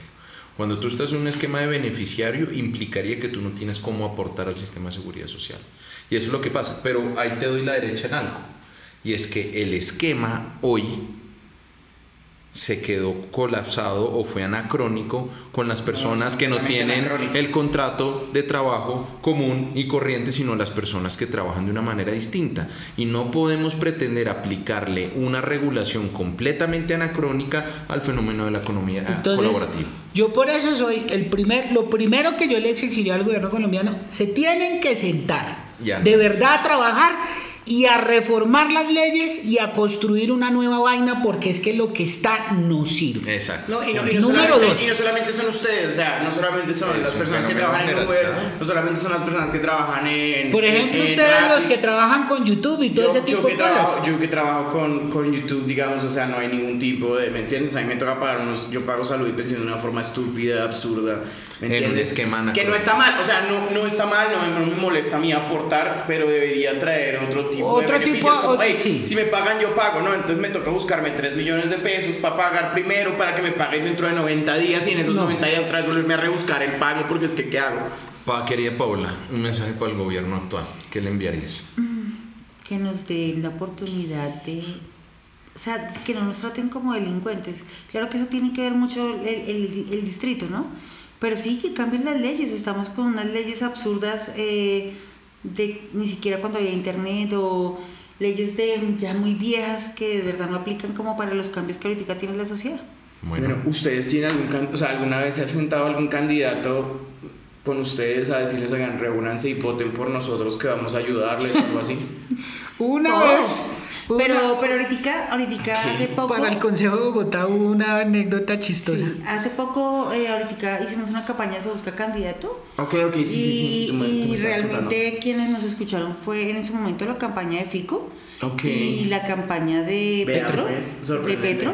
pero ningún candidato se sentó con ustedes. No. O sea, Pues es que por el momento no. de la, el momento estaba ya muy cerca de las elecciones, pero con el que seguimos teniendo contacto sí son con los de la bancada de Petro. O sea, Ok, chévere. De hecho, uno de sus asesores fue compañero de nosotros. Ok, Ok, ok, Y bueno. pues los de Fico no fue tan muy chévere su actitud. Me Pues sentí sí. realmente estúpida en esa reunión, pero. ¿Por qué? pero ¿Por qué razón? Me, me. Pues porque la persona que nos atendió se sabía cómo funcionaba, cómo trabajábamos, o sea, se sabía todo. Yo lo miraba, yo decía. O sea, ¿realmente estaba bien sabe?". asesorado. No, En realidad no, el tipo creía que sabía. Ah, ok. pero ok, me ok. hizo sentir. Entonces o sea, él fue el que habló O sea, él literal Y no manejó las aplicaciones, era conductor de aplicaciones. Ah, o sea, no, y era o sea, usuario y toda la vaina. No, Entonces yo decía, yo decía, no, no. Automás le quedaban pañales a ese man. Pero, pero Fajardo nunca nos recibieron. Fico fue después de, de hacerle la, la, Porque es la que- manifestación enfrente, que les dio como pena, nos cerraron la puerta, nos tiraron la No, pero puerta. tú no supiste el cuento. Pero y a, y a- y a Rafa le iban a entregar unos volantes y a la chica que le entregó los volantes pensó que era que estaba recibiendo campaña eh, De Petro. de Petro, la regañaron, fue una locura, pero los de Petro nos dijeron, denos un momento, ya les organizamos un salón, Chévere, no sé qué, bajaron todos y yo decía, bueno, no sé, no sé si es porque yo soy muy afín de Petro, pero me sentí muy bien atendida. No, no, y no, de sí, hecho estuvo todos bien. estos días han estado Pues súper pendientes Pues y esperemos estamos que eso cambie, porque algo sí les puedo decir, ese gremio de taxis logró meter en, el, mi- en la misma bolsa a Robledo y Uribe. Sí. Dos antípodas, dos... dos No, personas Robledo.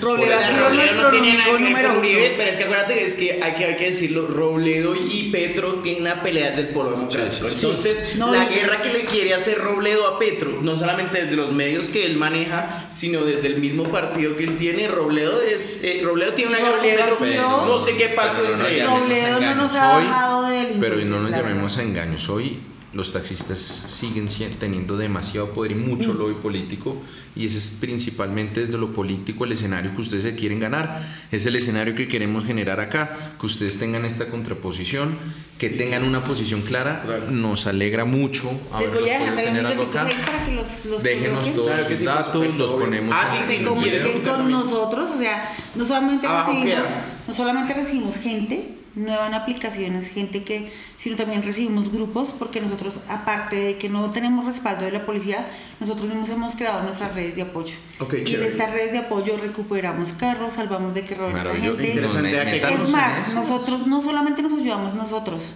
ayudamos a nuestras familias. Entonces, el que se quedó pinchado, el que se quedó orado, el que Qué no interesante, qué, muy todos chévere. nos ayudamos porque realmente de esto dependen muchas familias. Sin Total. duda alguna. Detrás mío les Y esas doy- son las familias que no quieren escuchar y las que quieren invisibilizar. Les quiero decir, mire, detrás mío hay demasiadas mujeres, estamos en un grupo muy machista, pero que hay muchas mujeres que de día desempeñamos una labor, de noche hacemos otra, hay mucha gente, muchas mujeres que trabajan de noche. Y aquí son muchas, muchas las madres que hacen familia que con esto sacamos adelante a Ok. nuestros hijos. ¿sí? Entonces, universidad, colegio. Entonces, depende de, de ese trabajo, dependemos muchas, muchas, muchas, muchas personas. Entonces, sería bueno que ya es justo que, Pues que querida esto Paola, cambiara. querido Rafael, cuentan con nuestros micrófonos siempre, cuentan con nuestro apoyo. De hecho, nosotros, ustedes no estarían sentados acá si no nos interesara contar su punto de vista, contar su realidad y más que todo tratar de visibilizar frente lastimosamente mucho ejercicio político que no los quisieron tener en cuenta. Gracias por venir acá. No, no, no, No. Me parece importante también que, que más personas, no solamente lo que te digo, o sea, que no, no te desprendas de Uber porque eres usuario, sino que también pues te involucres y sepas que puede que tu, el servicio que tanto te gusta está en riesgo. O sea, la- tu libertad está Es en riesgo cierto, por los taxis. es cierto, ah, es que es eso es de cierto. Uber con los de taxis. Si tú usas cierto. Uber todos los días, no es los de Uber contra los taxis, es taxis contra ti, ¿me Contra tu entiendes? posibilidad Ahora, obviamente, obviamente no está mal el taxi, ¿me entiendes? Tienen que reformar muchas cosas, no todos los taxistas son malos y están muchos metiéndose en aplicaciones que me parecen muy interesantes, están mucho más abiertos en una posición, pero el gobierno tiene que escuchar a la gente de Uber porque son demasiado. De acuerdo, de Uber, de I, de, De Bit. las aplicaciones. de las aplicaciones en general. Una última cosa. Yo creo que aquí el discurso tiene que estar volcado a lo humano. Va a sonar muy petrista, pero es cierto. Eh, ya está bueno, tuvieron 50 años para hacer plata. Creo que la hicieron y tienen de sobra. Ya está bueno de que abusen de su gremio. Y ya está bueno de que dejen de incentivar la violencia contra nosotros, eh, o sea, perdón, que, que sigan incentivando la violencia, quiero decir, porque lo que quería decir es que tienen que buscar dejar de incentivar la violencia contra nosotros. Y aquí sí quiero ser un poco puntual. Personajes como el señor Hugo Espina, como el señor Freddy Contreras, son personajes que no aportan al discurso. Solo los radicalistas. Solo radicalizan y vuelven violento el discurso. Y estamos cansados de la violencia. Esto es una torta terriblemente grande. Hay para todos. Hay para todos. Lo que tienen que hacer los taxistas es organizar su casa y decirle a las empresas, dejen de abusar. Pidan una reforma de la ley y así se arreglan las cosas. Para eso tienen el lobby. Para eso tienen el lobby, tienen hartos senadores. Mi amigo Freddy Contreras, no solamente servimos para lavar, cocinar, planchar en la casa, también trabajamos y muy bien. ¡Bravo!